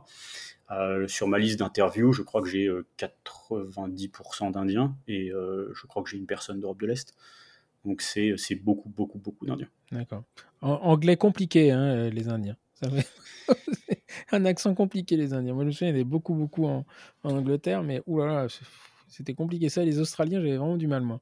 Mais euh, bon,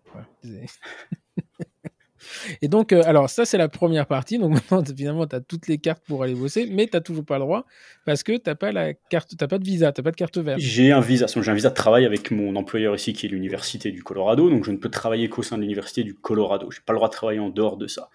Euh. Il y a plusieurs possibilités pour obtenir un green card, donc la carte verte. Donc, c'est la, situation de résident permanent. Euh, je travaille dessus avec l'université ici techniquement, je suis à 9 mois d'avoir une carte verte. Et à partir de ce moment-là, je peux euh, quitter mon employeur et aller bosser où j'ai envie. Tant que je reste plus de 6 mois par an aux États-Unis, je garde cette carte euh, ad vitam aeternam. Euh, donc, c'est l'autre partie compliquée du, projet. Oui. Il faut. Alors, tu peux trouver. Et ça, ça se, ça se mérite comment? Euh, alors, il y a plusieurs. Ça se, met, euh, comment la carte verte? Il y a plusieurs voies. Alors, euh, si tu as 500 000 euros à investir dans une, dans une compagnie américaine, tu peux, ou pour, pour ouvrir une compagnie aux États-Unis, tu peux obtenir une carte verte de, de, de cette manière-là, ce que je n'ai pas à investir pour l'instant. ensuite, il y a différentes voies. Si tu es, si es quelqu'un avec un PhD, par exemple, comme toi, qui a beaucoup publié, tu peux justifier de l'intérêt pour les États-Unis de te donner un statut de résident permanent parce que tu apportes à la science et au pays et, tout quelque chose d'intéressant. Sinon, tu peux en obtenir une au travers de ton employeur. Donc, ton employeur doit démontrer que tu ne prends pas la place d'un Américain. Donc euh, là, l'université récemment a remis en place une offre d'embauche en ligne pendant un mois. Ils ont regardé les gens qui avaient répondu, ils ont comparé à mon CV. Donc c'est pour ça que je suis aussi dans, mon, de mon côté, j'avais intérêt à faire beaucoup de choses, à être board, à, publier aussi un petit peu. Et ils ont estimé qu'il y avait personne qui avait, qui avait répondu aux offres, qui avait euh, un meilleur CV que moi. Et du coup, euh, maintenant, on continue à envoyer des papiers et normalement, ça devrait être à peu près sur le bon chemin. Euh, c'est à peu près les trois grosses voies pour obtenir une carte verte. Après, en fonction du pays d'où tu viens, si par exemple tu viens d'Irak, tu peux obtenir un statut de réfugié et obtenir une carte verte. Il y a, beaucoup de, façons différentes en réalité, mais ce que j'ai décrit, c'est les trois méthodes principales. D'accord. Et donc là, toi, aujourd'hui, ton objectif est toujours de rester aux États-Unis. Bon, tu me diras, quand tu as fait tout ça, faut... là, tu dis, bon, maintenant, je rentre. ouais, non, j'ai peut-être pas envie, mais euh, là, tu... parce que bon, de New York à, Colorado, le Rocky Mountain, c'est très joli, mais vraiment, il y a des très, très beaux parcs, hein, mais euh, moi, j'avais pas été subjugué par la ville de, de, de Denver. Enfin, c'est très personnel, mais voilà, tu t'y plais aujourd'hui sur le plan euh, privé? Alors, sur le, ce qu'il faut savoir, c'est que Denver, c'est une, vraie ville américaine. C'est-à-dire que c'est très mmh, étendu, c'est très large. C'est tout plat, malgré qu'on soit, on soit haute altitude. Hein. Je suis à peu près, on est à peu près 1800-1900 mètres d'altitude à mmh. Denver euh, en soi-même. Mais euh, est-ce que je m'y plais? Oui. Euh, New York, c'était super, mais New York, c'est cher. New York, euh, c'est bien quand tu es jeune et que tu étudies parce que tout le monde fait des trucs. Du coup, tu as, un espèce de, momentum où tout le monde fait des choses, tout le monde avance. Alors, au d'un moment, tu es fatigué quand même. Et puis, si tu veux commencer une vie de famille, c'est compliqué. Alors, euh, en plus, ma compagne est, originaire de Chine. Elle a un postgrad de, de, de paro. On s'est marié il y a un peu moins d'un an. On compte faire notre vie aux États-Unis. Donc, du coup, rentrer, mmh. c'est un peu compliqué. D'accord. Et alors, ta compagne est chinoise ou origine, française d'origine chinoise Non, non, elle est chinoise. chinoise. Et donc, vous parlez en anglais? On parle en anglais, je vais essayer de lui apprendre un peu de français, elle essaie de m'apprendre un peu de chinois, ça marche plutôt bien pour l'instant. Euh, donc, euh, Qu'est-ce qui, marche le mieux? Le fait euh, qu'elle apprenne le français ou toi le chinois? Alors c'est très intéressant parce que je trouve que le français est beaucoup plus complexe que le chinois. C'est moi pour ah lui apprendre le français c'est très difficile parce que le chinois, en réalité, a beaucoup moins de règles grammaticales. Euh, alors, la, lecture des signes, bien sûr, ça va être beaucoup plus compliqué. Mais euh, pour l'instant, je ne suis pas là. On s'apprend euh, de façon certaines, certaines phrases et puis on, les partage chacun dans notre langue natale.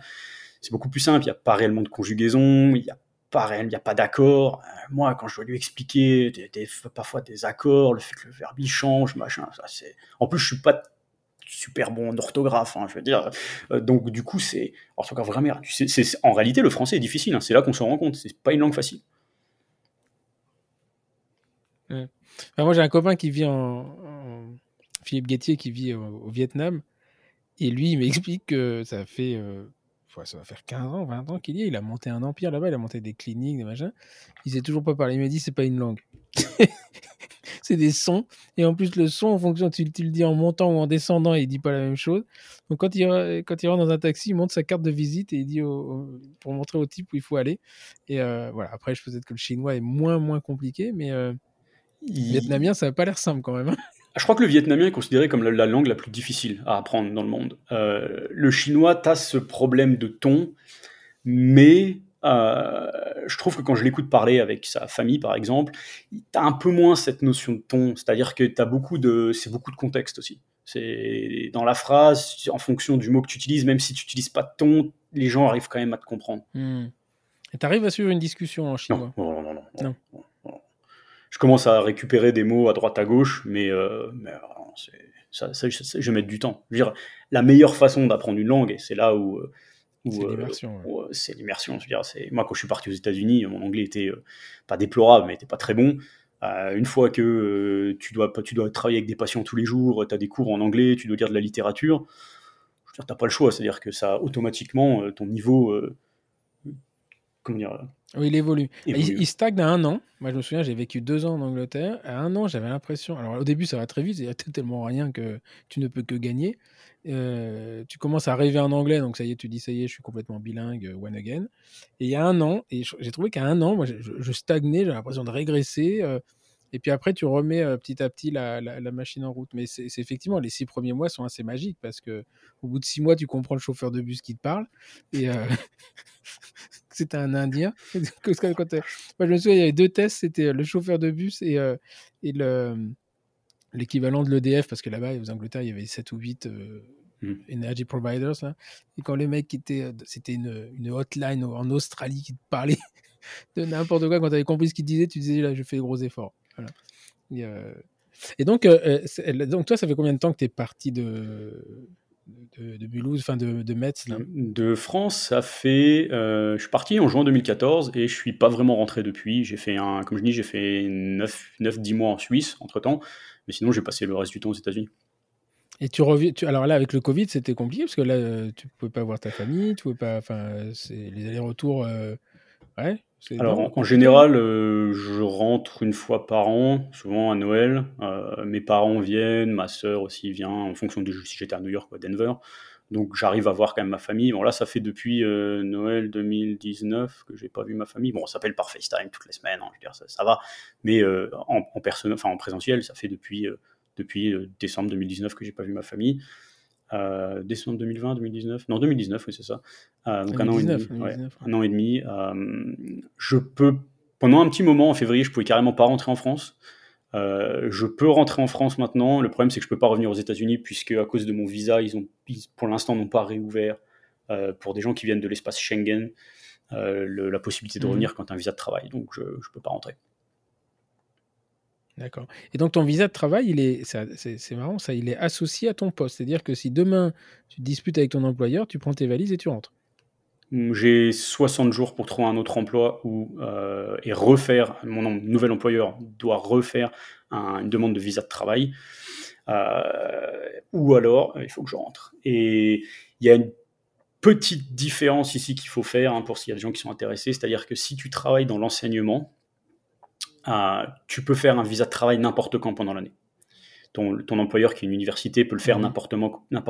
n'importe quand pendant l'année et c'est en général accepté automatiquement.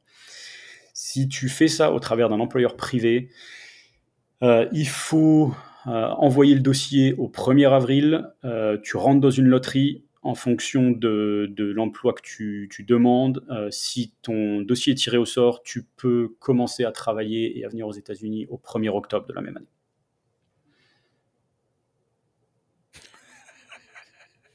tu fais la loterie. Les... les mecs, c'est. moi, la fonction publique a encore un peu de pouvoir, quoi. Elle peut, Et, euh, c'est incroyable, ça, quand même. Hein. Mhm. incroyable. Et alors, et ta, ta femme, euh, elle, c'est pareil avec la Chine. C'est pareil avec la Chine. Elle est encore en. Alors, elle est encore sous son visa d'étudiant, parce qu'elle a terminé l'année dernière. Elle est encore sous son visa d'étudiant avec ce qu'on appelle un OPT ici, donc OPT. Donc, une fois que tu termines un programme, tu as le droit de travailler aux États-Unis pendant un an dans le, dans l'environnement de ton programme. Si tu si as fait un programme de parodontiste, tu peux travailler en tant que parodontiste ou tu peux enseigner en tant que parodontiste. Euh, si tu as fait de l'ingénierie, tu peux travailler dans l'ingénierie pendant un an. Et pendant cette année-là, tu essaies, de trouver un employeur qui va ensuite te faire un visa de travail, en général. Donc elle est encore sous ce, sous ce visa-là.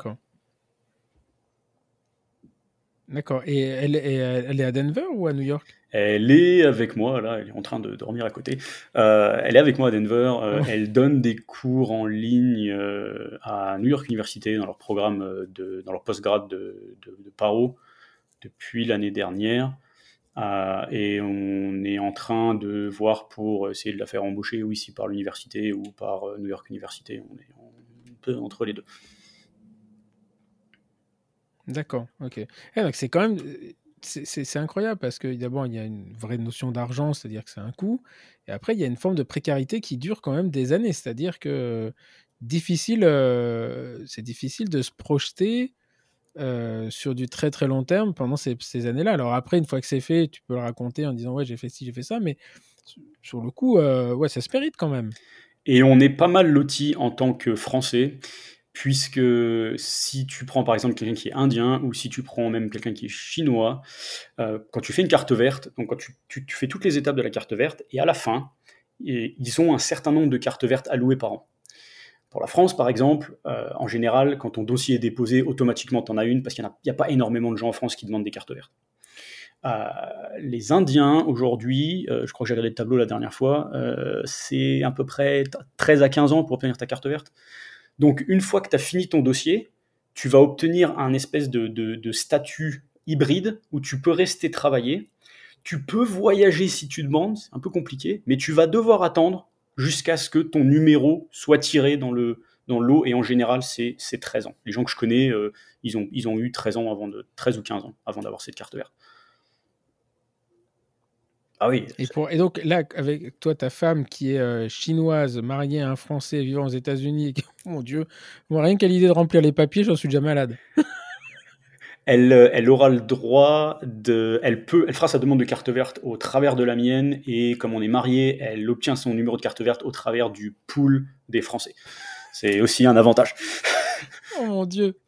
Oh mon Dieu, quand, ma, conjointe écoute ça, elle, sait mon atavisme et moi, enfin ma, ma, ma, haine de cette paperasse. Mais j'imagine le truc. Moi, je deviendrais fou là-dedans. Je deviendrais fou. C'était. Oh bah tu prends un avocat et tu, tu, prends un avocat et tu payes. Hein. C'est en grosso modo c'est ça. Hein. Là, j'ai de la chance comme c'est l'université ah qui me sponsor, c'est eux qui payent l'avocat. Mais si tu le fais en privé, tu prends un avocat, tu payes et ça te coûte euh, entre 10 et 15 000 dollars. tous les ans. Euh, c'est un petit budget. Non, non, pas, non, pas tous les ans. Pas tous les ans. Tu, je sais pas. Bon. Tu payes en une fois. D'accord. Alors, euh, si euh, je sais pas hein, si ça t'embête, on n'en parle pas, mais euh, les Américains, enfin, donc, dont tu fais bientôt partie, ont moins de problèmes justement sur ces, rémunérations. C'est combien, combien, tu, tu, combien ça gagne un, un, fonctionnaire qui enseigne à l'université de Denver euh, à ton niveau, euh, parce que derrière, il faut quand même, faut quand même payer tous ces trucs-là. Enfin, euh, à un moment où quand ça sort, il faut quand même que ça remplisse, ça, faut remplir la baignoire. Mmh Et voilà, je sais pas si c'est très indiscret de, donner une idée un peu du, salaire ou de tes revenus en tant qu'endodontiste privé à l'université une journée par semaine mmh et en tant qu'enseignant. alors, je n'ai pas de problème à partager ça. Hein. Ça me, ça me pose aucun problème. La partie enseignement, euh, mon salaire maintenant c'est 151 990 dollars par an avant taxe. Donc ça fait, euh, ça fait 10 000 dollars par mois quoi. Ça fait, ça, fait, ça fait un peu plus de 10 000 par mois avant taxe. Après taxe, euh, ça fait à peu près 8 000, 8 500. ensuite, la partie privée que je fais en travaillant un jour par semaine, L'année dernière, euh, en production, j'ai fait 112 000 dollars et je touche à peu près 40%, 40-45% de ça, donc ça fait dans les 50-60 000 dollars. Donc je fais en grosso modo, avant taxe, je fais à peu près 200 000 par an. D'accord. Alors ça c'est intéressant parce que derrière, est-ce qu'on vit bien? Alors, pour nous, c'est énorme. Hein, je veux dire, euh, quand tu, euh, si tu dis, voilà, je gagne 18 000 euros par mois, on va te dire, waouh, machin. Mais quel est le niveau de vie que tu peux avoir avec ça aux États-Unis?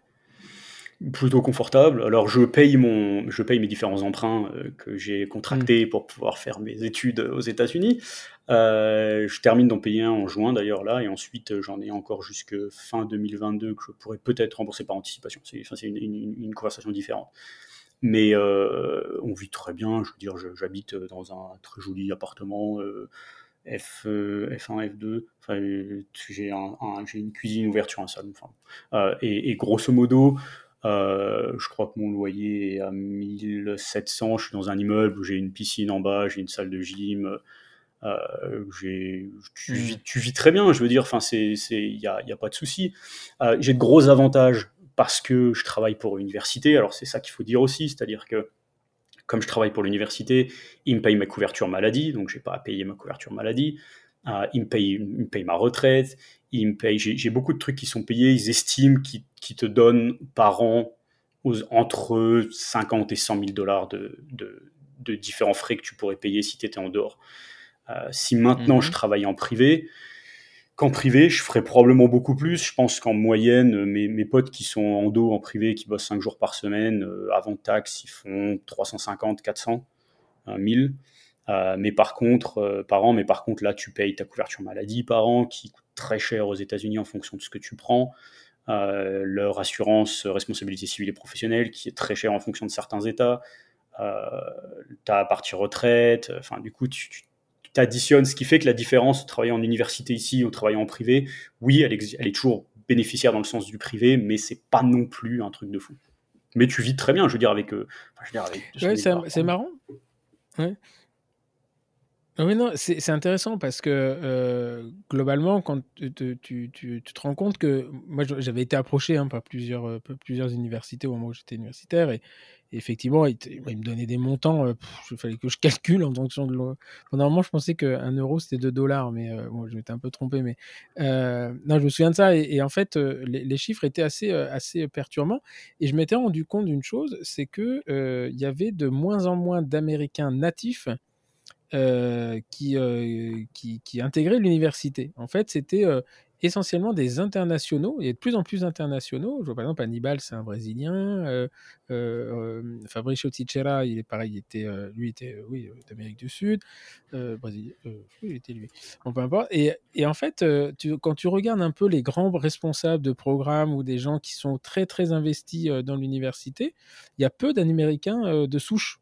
Euh, c'est pas du tout péjoratif ce que je veux dire, mais on a l'impression qu'ils vont chercher beaucoup à l'international. Alors on se dit, mais pourquoi? Il doit y avoir une raison? Ils n'arrivent plus à recruter un local? Est-ce qu'ils sont pas sexy? Euh, euh, Voilà. Tu as une explication à ça ou pas? Oui, je pense. Alors oui, effectivement, ce que tu disais est vrai. Il faut savoir que je pense une très grande majorité des enseignants, pas forcément qu'en endo, mais en général aux États-Unis dans les universités, sont, sont d'origine étrangère. Pourquoi? Je pense qu'il y a deux raisons à ça. Un, parce que en fonction du programme que tu as fait, tu peux travailler en universitaire sans passer certaines, certains boards. Il y a des gens qui veulent pas les passer. Ça, c'est un. Deux, les Américains qui, obtiennent leur diplôme, alors en fonction de l'université où tu vas, quand tu finis ton diplôme dentaire de base, tu es entre 250 et 400 000 dollars euh, de dette. Et ensuite, si tu fais une spécialité, tu augmentes encore ton niveau de dette. Donc, c'est-à-dire que j'ai un copain qui, euh, travaille à Los Angeles euh, comme endodontiste exclusif je pense que, je crois que la dernière fois qu'on avait discuté, il m'a dit qu'il avait entre 750 000 dollars et 800 000 dollars de dette pour toute sa formation.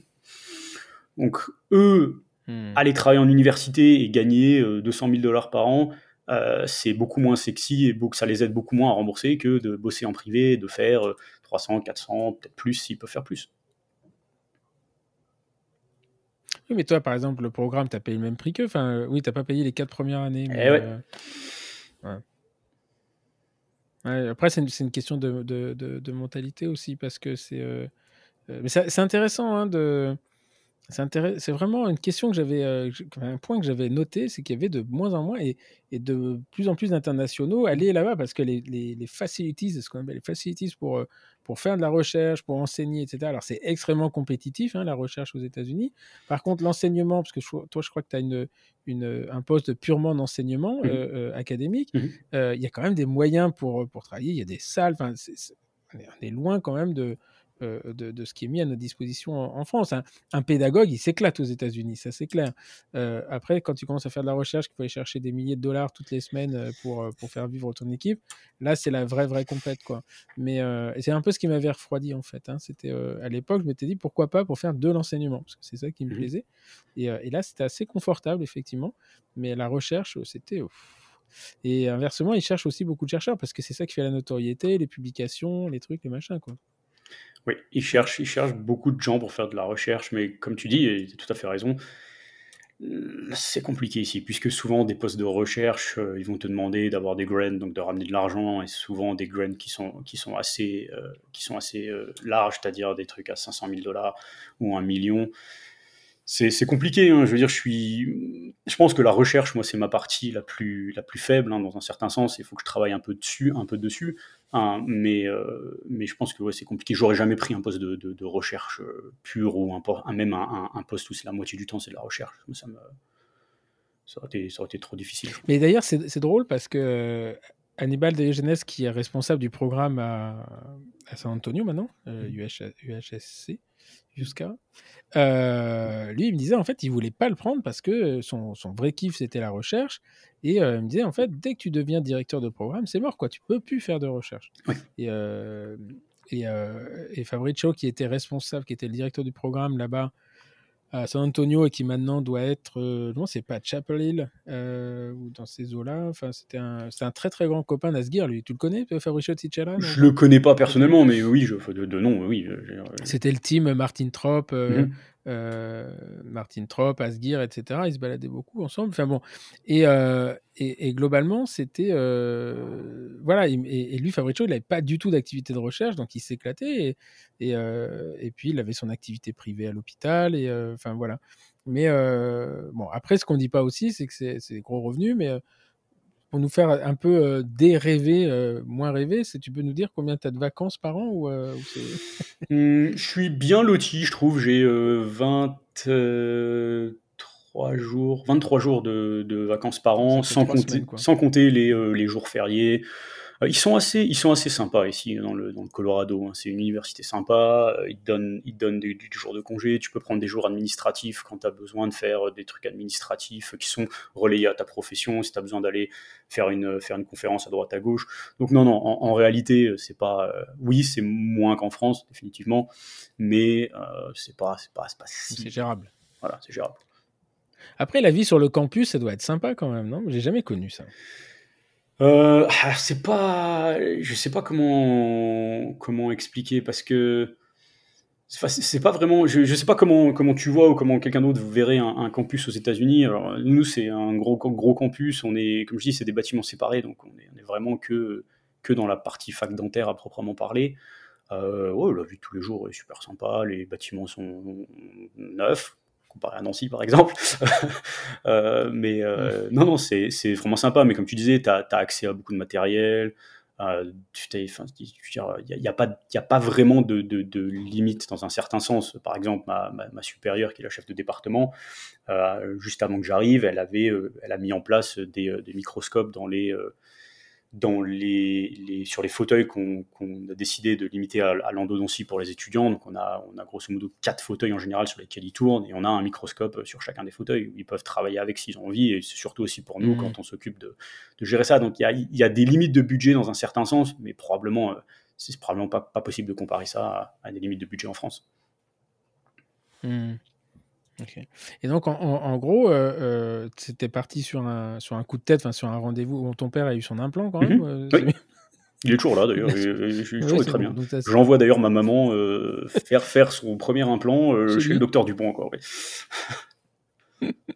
et, et est-ce qu'à un moment donné, tu as, tu te dis, ouais, là, tu as regretté, je sais pas, l'éloignement, un peu le spleen, ou, ou jamais à aucun moment tu as regretté ce choix? J'ai jamais regretté, j'ai toujours été un peu autonome dans un certain sens. Euh, ma, ma, ma, maman aime bien raconter cette histoire. quand j'étais au CP, elle est venue, l'enseignante lui a demandé de venir en voyage de classe avec nous parce qu'elle a dit euh, Je sais que votre fils va se démerder dans son coin et puis vous pourrez vous occuper des, autres enfants qui, à qui leur famille manque un peu. Euh, ce qui s'est passé, c'est-à-dire que j'ai pas vu ma mère pendant une semaine. Et j'ai toujours été un petit peu, un petit peu en, dehors dans un certain sens. Euh, donc oui, je, ma famille me manque, mais euh, en dehors de ça, pas du tout de, regrets. Je, je, veux jamais me dire... Sur le, euh, sur le choix, c'est-à-dire que quand tu te retrouves... Mhm.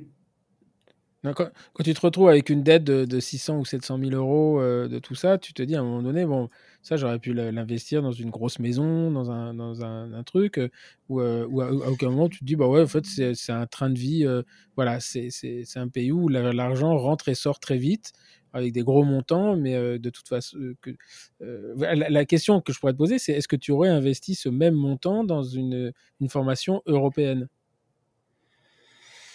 C'est une très bonne question. Ou est-ce que c'est le prix de l'Eldorado Est-ce que c'est le prix de l'Eldorado C'est qu'elle le dire quand tu es à Denver, mais. Je pense que. Alors, j'ai pas 600 000, j'ai pas 600 000 euros de, de, dette sur le dos. Hein. Je veux dire, je, mes, mes parents m'ont aidé, j'ai eu un petit peu de la chance à ce niveau-là. Je pense que mon niveau de, de dette aujourd'hui, il, est, il doit me rester à peu près 40 000 dollars à rembourser. Euh, donc, ça va. Euh, mais euh, est-ce que j'aurais investi dans une formation? J'aurais investi plus, probablement dans plusieurs formations. Je vois comment mes, mes copains de promo de, de France ont, font beaucoup de formations à droite à gauche pense que j'aurais investi à ce niveau-là, mais est-ce que ça aurait été le même niveau d'investissement Peut-être pas. Euh, est-ce que je regrette le, est-ce que je regretterai un jour même le montant que j'ai investi Je pense pas. Je pense que ça, ça vaut largement. Je veux dire le, le niveau entre guillemets que j'ai atteint aujourd'hui, euh, plus le, le, le, comment dire, le, bagage que j'ai eu, euh, les expériences, le, enfin, je veux dire, c'est, je trouve que ça, ça vaut largement le, prix que je, le prix que j'ai payé. Même si demain il fallait que je rentre en France pour X ou Y raison, tout ce que j'ai accumulé, je, ça vaut largement le prix que j'ai payé. Donc là, toi, ton objectif, c'est vraiment de faire ta vie là-bas, en fait. Tu pour... avec des enfants dans ce pays, etc.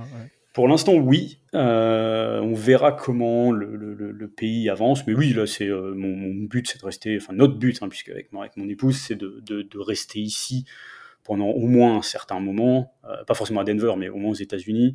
Et puis ensuite, on verra comment les choses avancent aux États-Unis. j'ai toujours été intéressé par. Enfin, j'ai toujours regardé un peu à droite à gauche. Je pense qu'il y a des possibilités intéressantes en Asie hein, qui, existent. Euh, peut-être dans le futur, hein, on, verra, je sais pas. mais pour l'instant, oui, c'est effectivement de, rester euh, aux États-Unis. Sinon, il y a l'Australie aussi. Tu peux tout repartir à zéro. Hein. Il peut faire comme Ove Peters. c'est le seul pays, l'Australie, je me souviens. Euh, Ove, il est parti là-bas. Et tu sais que Ove, quand il est arrivé aux États-Unis, il a tout refait. Moi, il m'avait dit, il avait même passé l'examen. Il avait été recruté pour faire les cours de radiologie et il avait passé l'examen de, radio. Et un jour, il m'avait envoyé une photo. Il m'avait dit, je fais des trous dans des dents en plastique, je passe mon examen. Et le mec, il faisait des conférences dans le monde entier sur le micro-CT. Ça, il m'avait fait rire. Et ils lui ont jamais fait de cadeau. Hein. Il est arrivé à Pacifique et il est reparti tout. Et il a tout refait à zéro. Et puis euh, lui, il a eu peur. Enfin, il est parti. Euh, en gros, euh, moi, je me souviens l'année où, où comment il s'appelait l'autre, l'ancien président là. Ah, Trump. Trump, quand Trump est arrivé, là, il a flippé. Il m'a dit, je sais pas pourquoi je flippe, je flippe. Donc, il était parti faire, il était parti faire une année en Australie. Il est revenu et là, je crois qu'il est effectivement, il est reparti. Ouais, il, a, quitté, quitté, les États-Unis. Mm. Mais il se sentait pas à l'aise avec avec Donald Trump. Euh, ouais, mais je sais pas. C'est euh, un monsieur. Tu le connais un peu, Ove Peters ou... Euh, on s'est rencontrés au travers d'une présentation de poster que je faisais au meeting de l'AE. Euh, oui, c'était sur le, c'est le deuxième poster que je présentais, je crois, sur le Gentle Wave, et euh, il aime pas particulièrement le Gentle Wave, et, euh, et à ce moment-là, j'avais découvert certaines choses à propos de Sonendo. Enfin, je, je vais pas forcément entrer dans les détails, mais du coup, je critiquais mon propre poster avec lui. C'était assez rigolo. un de ses étudiants travaille, je suis, je suis pote avec lui, il travaille ici à Denver en privé, mais je l'ai jamais, jamais plus rencontré que ça après. C'est un type qui est très très bien, vraiment super intelligent. Vraiment, il a, une vitesse de, vitesse de réflexion euh, incroyable. Il a commencé à Zurich, lui. Hein. Il était, euh, c'est un physiologiste au départ. Il a fait dentaire sur le tard. Et euh, moi, je me souviens de lui quand il était tout jeune, en 2001 à Düsseldorf, sa première présentation. C'était un mec incroyable. Et voilà, j'ai toujours eu des contacts avec lui. Et, en plus, mon fils qui est né il y a 10 jours est né le même jour que lui. Il est né le 29, 29 mai. Et donc, je lui dis, bah, tu vois, c'était un signe. Et on s'entend, euh, on s'entend vraiment bien. Et lui qui a été beaucoup, beaucoup sur les instruments, sur le micro-CT, il est complètement passé là sur la régénération, la, cicatrisation pulpaire, etc. Et donc, il est parti à Brisbane. Maintenant, mmh. il est. Euh, euh, voilà, c'était autant ses enfants avaient eu du mal à l'aller, mais quand il avait dit retourner, je crois que ça peut poser de grands soucis. Et sa femme, Christine, est une femme euh, aussi. C'est vraiment un couple sympa. Et lui, tu peux discuter de plein de choses avec lui. Il est, euh, moi, c'est un type que, un type que j'aime beaucoup, que j'aime beaucoup. Et donc euh, là, donc maintenant, tu attends ta, carte verte. Mhm. Donc la, différence entre carte verte et nationalité, c'est deux choses différentes. Oui, carte verte, ça te donne un statut de résident permanent. C'est-à-dire que tu, alors j'essaie de réfléchir pour pas dire de bêtises. C'est-à-dire que tu as pas besoin de payer des taxes aux États-Unis, même si tu vas dans, même si habites dans, enfin, même si es citoyen d'un autre pays, ça devient au moment où tu deviens citoyen américain. C'est grosso modo la grosse différence. Si tu pars plus de six mois à l'étranger, euh, tu perds cette carte verte. Tu dois rester au minimum six mois euh, aux États-Unis par an. Et ensuite, si tu veux la citoyenneté, c'est entre 5 et 7 ans après avoir obtenu une carte verte, tu peux faire une demande de nationalité. D'accord. Et si, tu t'étais marié avec une américaine euh, de souche, c'est plus simple ou pareil? Plus simple, tu obtiens ta carte verte au travers de ton mariage, et à ce moment-là, euh, je crois que c'est un an après que tu sois marié, tu peux faire ta demande de carte verte, et euh, c'est une, autre voie qui existe effectivement. D'accord. Et donc là, le, mais le deal, en fait, parce qu'effectivement, l'université, euh, euh, bah, quand, à ce stade-là, il t'aide quand même beaucoup. Il te, bon, donne un salaire qui n'est pas, négligeable. Il te, euh, tu as des facilités. Ils, te mettent les avocats à disposition. Mais quelque part, ils peuvent se dire aussi, ils sont en train de scier la branche sur laquelle ils sont assis. Parce qu'une fois que tu as ta carte verte et le droit de partir, voilà, tu peux leur dire bah, ciao, quoi. Maintenant, je vais vivre une vie à peu près normal ou, euh, finalement, contractuellement, tu as une obligation de rester pendant je sais pas combien de temps? Non. Alors, tu peux, au moment où tu signes ton contrat, en fonction de ce que tu décides avec ton employeur, tu peux avoir euh, euh, contractuellement l'obligation de rester pour un certain nombre d'années. J'ai un copain qui travaille en privé qui a eu, puisqu'il est de nationalité coréenne et en fait, il a obtenu sa carte verte au travers de son employeur privé, mais il doit rester pendant encore deux ou trois ans, je crois, avant de pouvoir, pouvoir bouger. Mais moi, j'ai pas, puisque quand j'ai signé mon contrat au début, on a vite fait parler de carte verte. Et puis, euh, il devait surtout me bouger en, visa de travail, puisque j'étais, j'étais après mon diplôme et je pouvais travailler un an. Donc ensuite, ils m'ont bougé en visa de travail. Ça, c'était ce qu'on avait négocié. Et puis, euh, quelques mois après, j'ai, été voir la doyenne. Je lui ai dit, écoutez, voilà, moi, j'aimerais bien, que, j'aimerais bien qu'on, bosse sur une carte verte ensemble. Et elle me dit, pas de souci. je pense qu'ils sont plutôt contents de ce que je fais pour eux ici. Ouais, ils peuvent scier la branche sur laquelle ils sont assis, ça c'est possible, mais euh, alors après, est-ce qu'un jeune comme moi qui, je sais pas en réalité si je veux rester complètement à fond dans l'universitaire, je me donne encore deux ou trois ans pour vraiment décider, parce que si je reste vraiment dans l'universitaire, après mon but c'est de devenir euh, directeur de programme par exemple, pour un postgrad.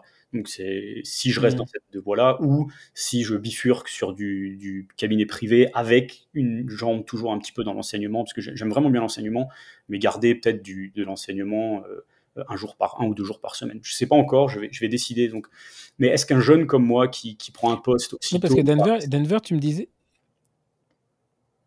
Denver, tu me disais, il n'y a pas de programme d'endo. Hein. Il n'y a pas de postgrad d'endo. Euh, peut-être qu'un jour il y en aura un. C'est des discussions qui existent, mais euh, pour l'instant, non. au début, je pense que quand j'ai accepté le poste, ça me ça m'embêtait un peu et en fait, je me suis rendu compte que finalement pas du tout parce que euh, parce que on avait des gens alors j'ai des étudiants classiques mais euh, comme on a ces étudiants internationaux j'ai des gens qui ont un, je veux dire un, background vraiment différent euh, qui certains ont des spécialités on a des j'ai des étudiants ils ont 45 ans ils ont fait 20 ans d'orthodontie dans un autre pays je crois que Venezuela par exemple et ils reviennent ils viennent aux États-Unis pour émigrer ils repartent entre guillemets de, zéro en dentaire donc euh, ça, me permet aussi d'avoir des discussions un petit peu plus évoluées. Et puis, j'enseigne aux, résidents en pédo avec l'hôpital d'enfants et je bosse avec eux au. Euh, je donne des cours aussi aux résidents en ortho, euh, qui sont, il y, a, un programme, un postgrad ortho ici.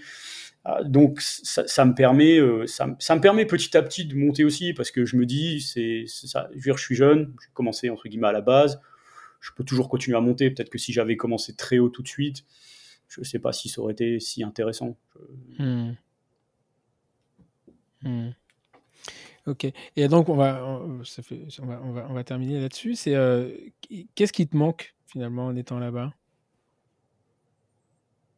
Pas grand-chose. Hein, j'avoue que j'aimerais bien, euh, j'aimerais bien être un peu plus proche de certains de mes, de certains de mes copains de lycée, de promo. Ce serait, ce serait que ça serait plus sympa. Euh, ma famille aussi, effectivement, euh, les deux, mais en dehors de ça, certains fromages de temps en temps, mais tu arrives quand même à trouver du bon fromage au travers de Whole Food ici. je pense que c'est surtout ce qui me manque. Après, le reste. Moi, je suis, je suis assez. je veux dire, je, je suis quelqu'un que tu peux prendre, tu peux me lancer dans un pays. Je pense que je vais réussir à survivre et me démerder. J'ai c'est quelque chose qui a sur mon CV, je, peux vite fait parler là-dessus. J'ai fait pas mal d'humanitaire au travers de New York Université. Euh, c'est quelque chose que j'adore. Mhm. Euh, j'ai été bossé, j'ai été bossé dans des pays euh, comme le Cambodge récemment ou le Népal. Où, enfin, quand il va, il peut faire très chaud. On, monte des cliniques dans des salles d'école. on bosse pendant une semaine. Moi, j'adore. Je veux dire, j'adore ça. C'est moi, c'est vraiment, je suis, je, m'adapte très vite. j'ai pas vraiment de, de demande particulière dans un certain sens. Euh, j'ai pas besoin d'une énorme maison, j'ai pas besoin d'une énorme voiture. Je sais donc c'est pour ça que je dis, il n'y a pas forcément tant de trucs qui me manquent. Moi, ce qui me, j'aime la connaissance, j'aime le fait d'aider mes patients, j'aime le fait de pouvoir transmettre aussi un peu ma, ce que j'ai accumulé comme petite connaissance au travers de ma petite carrière euh, jusqu'à maintenant et de pouvoir le partager. Hmm. Et, à un moment donné, il y a des gens qui ont essayé de te dissuader de faire ça en disant non, c'est des conneries, pourquoi tu fais ça ou, ou pas? Mmh, Je pense pas directement. Je pense que mes parents, quand j'ai décidé de retourner aux États-Unis après la première fois, quand je leur ai dit que j'allais vouloir retourner, ils m'ont dit T'es sûr, attention, tu vas être loin de nous. Ils m'ont pas dissuadé, ils m'ont dit, voilà, ça c'est ce ce qui va se passer. Euh, T'es sûr que tu veux le faire? Après, je pense que certains de mes, mes, mes, potes m'ont pris pour un fou, mais ils me l'ont jamais vraiment dit. mais euh, non, j'ai jamais personne qui est bah, en fait, euh, quand on dit ouais, il est fou, c'est une forme d'admiration. C'est de se, dire euh, voilà, il y a beaucoup de gens hein, qui, voudraient le, qui voudraient le faire, mais après, quand on voit le parcours, ça se mérite quand même. Enfin, c'est pareil. C'est en tant que, en tant que, je disais dans mon introduction, est-ce que l'herbe est vraiment plus verte là-bas ou c'est facile de vivre aux États-Unis ou il y a quand même des, difficultés t'apprends un nouveau. Enfin, je veux dire, c'est. T'apprends une nouvelle culture, t'apprends un nouveau système. T'apprends, un, apprends une nouvelle façon de vivre. Il faut être, ouvert. Il hein. faut, faut être ouvert d'esprit. Si t'es pas ouvert d'esprit, c'est pas la peine. Tu t'apprends un nouveau système. Tu dois apprendre le système d'assurance. Tu dois apprendre les prix. J'ai dû apprendre à discuter euh, prix avec mes patients et pas juste euh, vous avez besoin d'un truc esthétique. Ça va être ce montant-là. Mais moi, c'est des trucs où euh, mon patient il était sur mon fauteuil parce qu'il avait mal et je lui disais, voilà, on peut faire l'endo sur votre molaire, mais ça va être. Alors j'étais résident à New York, donc c'était 790 dollars. Le patient, il te regarde, il te dit, ouais, mais moi, j'ai pas l'argent. Moi, tu dis, bah voilà, bah, c'est extraction du coup, ça va vous coûter juste 125 dollars. Donc, faut, faut accepter, tu dois apprendre à avoir ce genre de discussion. Euh, faut, faut être. Euh, j'ai dû apprendre à, écrire des, des, des notes de, de, de, mes, de mes consultations, de mes traitements beaucoup plus détaillés que ce que j'avais appris à la base, pour être sûr que tu vas pas te faire attaquer par un patient quand je vais chez le médecin ici, c'est aussi différent. Il faut, faut, faut, avoir envie d'apprendre un, nouveau truc. Alors, est-ce que l'herbe est plus verte ici? Pas forcément. Je, je pense que ça dépend de ce que, ce que tu veux dans la vie. Si vraiment ce que tu veux dans la vie, c'est euh, c'est gagner plus d'argent, pourquoi pas Mais est-ce que euh, tu peux très bien vivre. Je veux dire, mes copains qui, qui, travaillent en France, ils vivent très bien, ils ont une très belle vie, euh, ils ont une maison. Moi, pour l'instant, effectivement, j'ai pas de maison. Je veux dire, c'est, ça dépend de ce que chacun veut. L'herbe n'est pas forcément plus verte ailleurs. Ça dépend de ce qu'on a envie. Mais la, la, vie au quotidien, elle est. Euh, bon, Denver, c'est une, une ville. c'est, c'est pas. c'est pas une, forcément une ville très marquante, mais à la vie au quotidien, c'est, agréable à vivre, c'est, sécure, c'est euh, ou euh, je, rigole, hein, je, suis désolé, c'est parce que euh, j'allais dire, oui, c'est assez sécure, jusqu'à ce que je me souvienne que, pour ceux qui se souviennent, le film de Michael Moore, Bowling of Columbine, avec la tuerie dans mm, mm. l'école, ça s'est passé à Denver. Récemment, il y a un mec qui a décidé d'aller tirer dans un, dans un supermarché à Boulder, qui est à 30 km au nord de Denver. Euh, alors, est-ce que c'est sécure? Oui, c'est sécure. Maintenant, c'est quand même les États-Unis, c'est-à-dire que tu as, des gens là ici, le port d'armes est autorisé, euh, même dans la rue, à partir du moment où l'arme est dans un dans un étui. Euh, donc, il faut faire. C'est pareil, c'est t'apprends une nouvelle, apprends une nouvelle culture. Mais oui, c'est sécure. C'est New York est moins sécure depuis le Covid, hein, à savoir puisque ma, ma compagne est retournée récemment pour pour un, pour elle était retournée en septembre, elle est retournée récemment encore. C'est moins sécure. C'est définitivement moins sécure. Et elle, elle s'y plaît? Parce en fait, tu as, quand même la double changement de culture. Tu vis aux États-Unis avec une chinoise. Là, c'est quand même le, grand, grand écart, quand même. Hein. Mais moi, j'aime bien, je veux dire, enfin, j'aime bien découvrir de, nouveaux, de nouvelles choses. Je veux dire, on a, été, alors j'avais été avec mes parents en Chine il y a, il y a presque 10 ans maintenant, euh, parce qu'eux étaient, allés en 86, je crois, et ils voulaient, ils voulaient nous montrer à moi et à ma sœur comment c'était. Et donc on avait été, j'avais déjà trouvé ça sympa, mais quand j'ai été, été deux ou trois fois avec elle déjà, c'est pareil, mon, cerveau a explosé là-bas, j'ai découvert des trucs, les, mecs sont en avance là-bas, enfin, tu, tu peux pas imaginer, c'est fou. Les gens veulent pas vraiment voir. Alors oui, le régime politique, on pourra en parler, mais au niveau technologique, ils sont en avance. C'est, moi, je trouve c'est un truc de fou.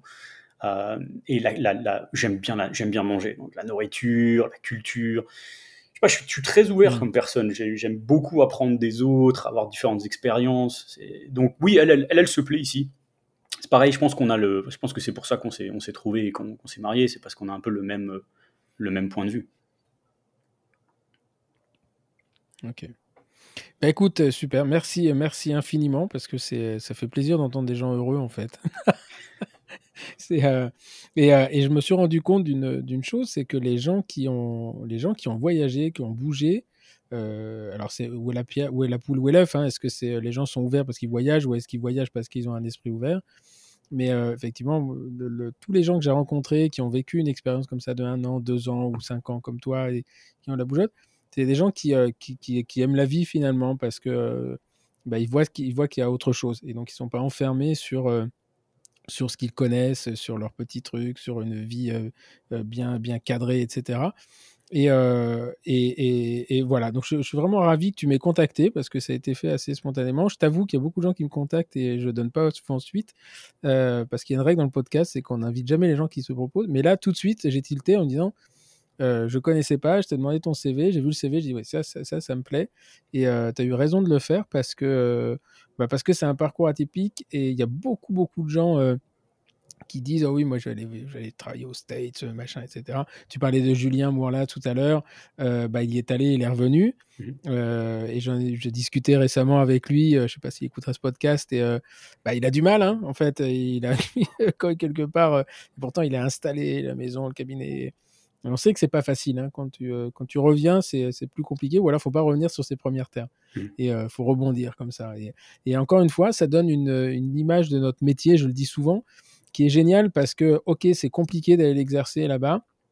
Des pays qui sont c'est protectionniste, c'est très très protecteur du truc, mais euh, voilà, ça, ça laisse. Euh, voilà, si tu avais été médecin, je pense que c'était pas possible d'avoir fait ça. Ça n'aurait pas été possible de, si, Et ça aurait été beaucoup plus simple.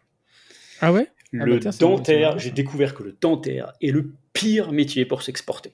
C'est le pire. Ah ouais, ah, ah bah tu vois, ça va à l'encontre de ce que je pensais, ouais. ouais c'est marrant ça. Les Australiens, je sais qu'en Australie, c'est très très compliqué. Oui, j'avais regardé pour, euh, pour bosser en Australie. Tu as deux examens à passer, c'est des examens pratiques, c'est difficile, le taux de succès est bas, c'est très compliqué. Hmm. Donc, après, j'ai lâché, voilà, il faudrait faire autre chose, hein, autre chose en Australie. L'université recrute. L'université recrute assez facilement. Et c'est souvent hein, des gens euh, qui ont euh, des parcours un peu comme le mien, qui se baladent de pays en pays, parce que ça leur permet de voyager, de, de voir du pays avec des rémunérations euh, et des salaires qui sont assez intéressantes. Après, il faut avoir une famille qui suit. Mais effectivement, c'est l'universitaire, et là, cet avantage, c'est qu'il permet de se balader pendant une année, deux ans, dix ans, des gens qui font leur vie. Donc, c'est assez, assez, intéressant. Écoute, merci, merci infiniment. Et bah, je te souhaite une très bonne vie, très longue vie à Denver. Il y a des parcs, des parcs, des parcs qui sont exceptionnels là-bas à Denver.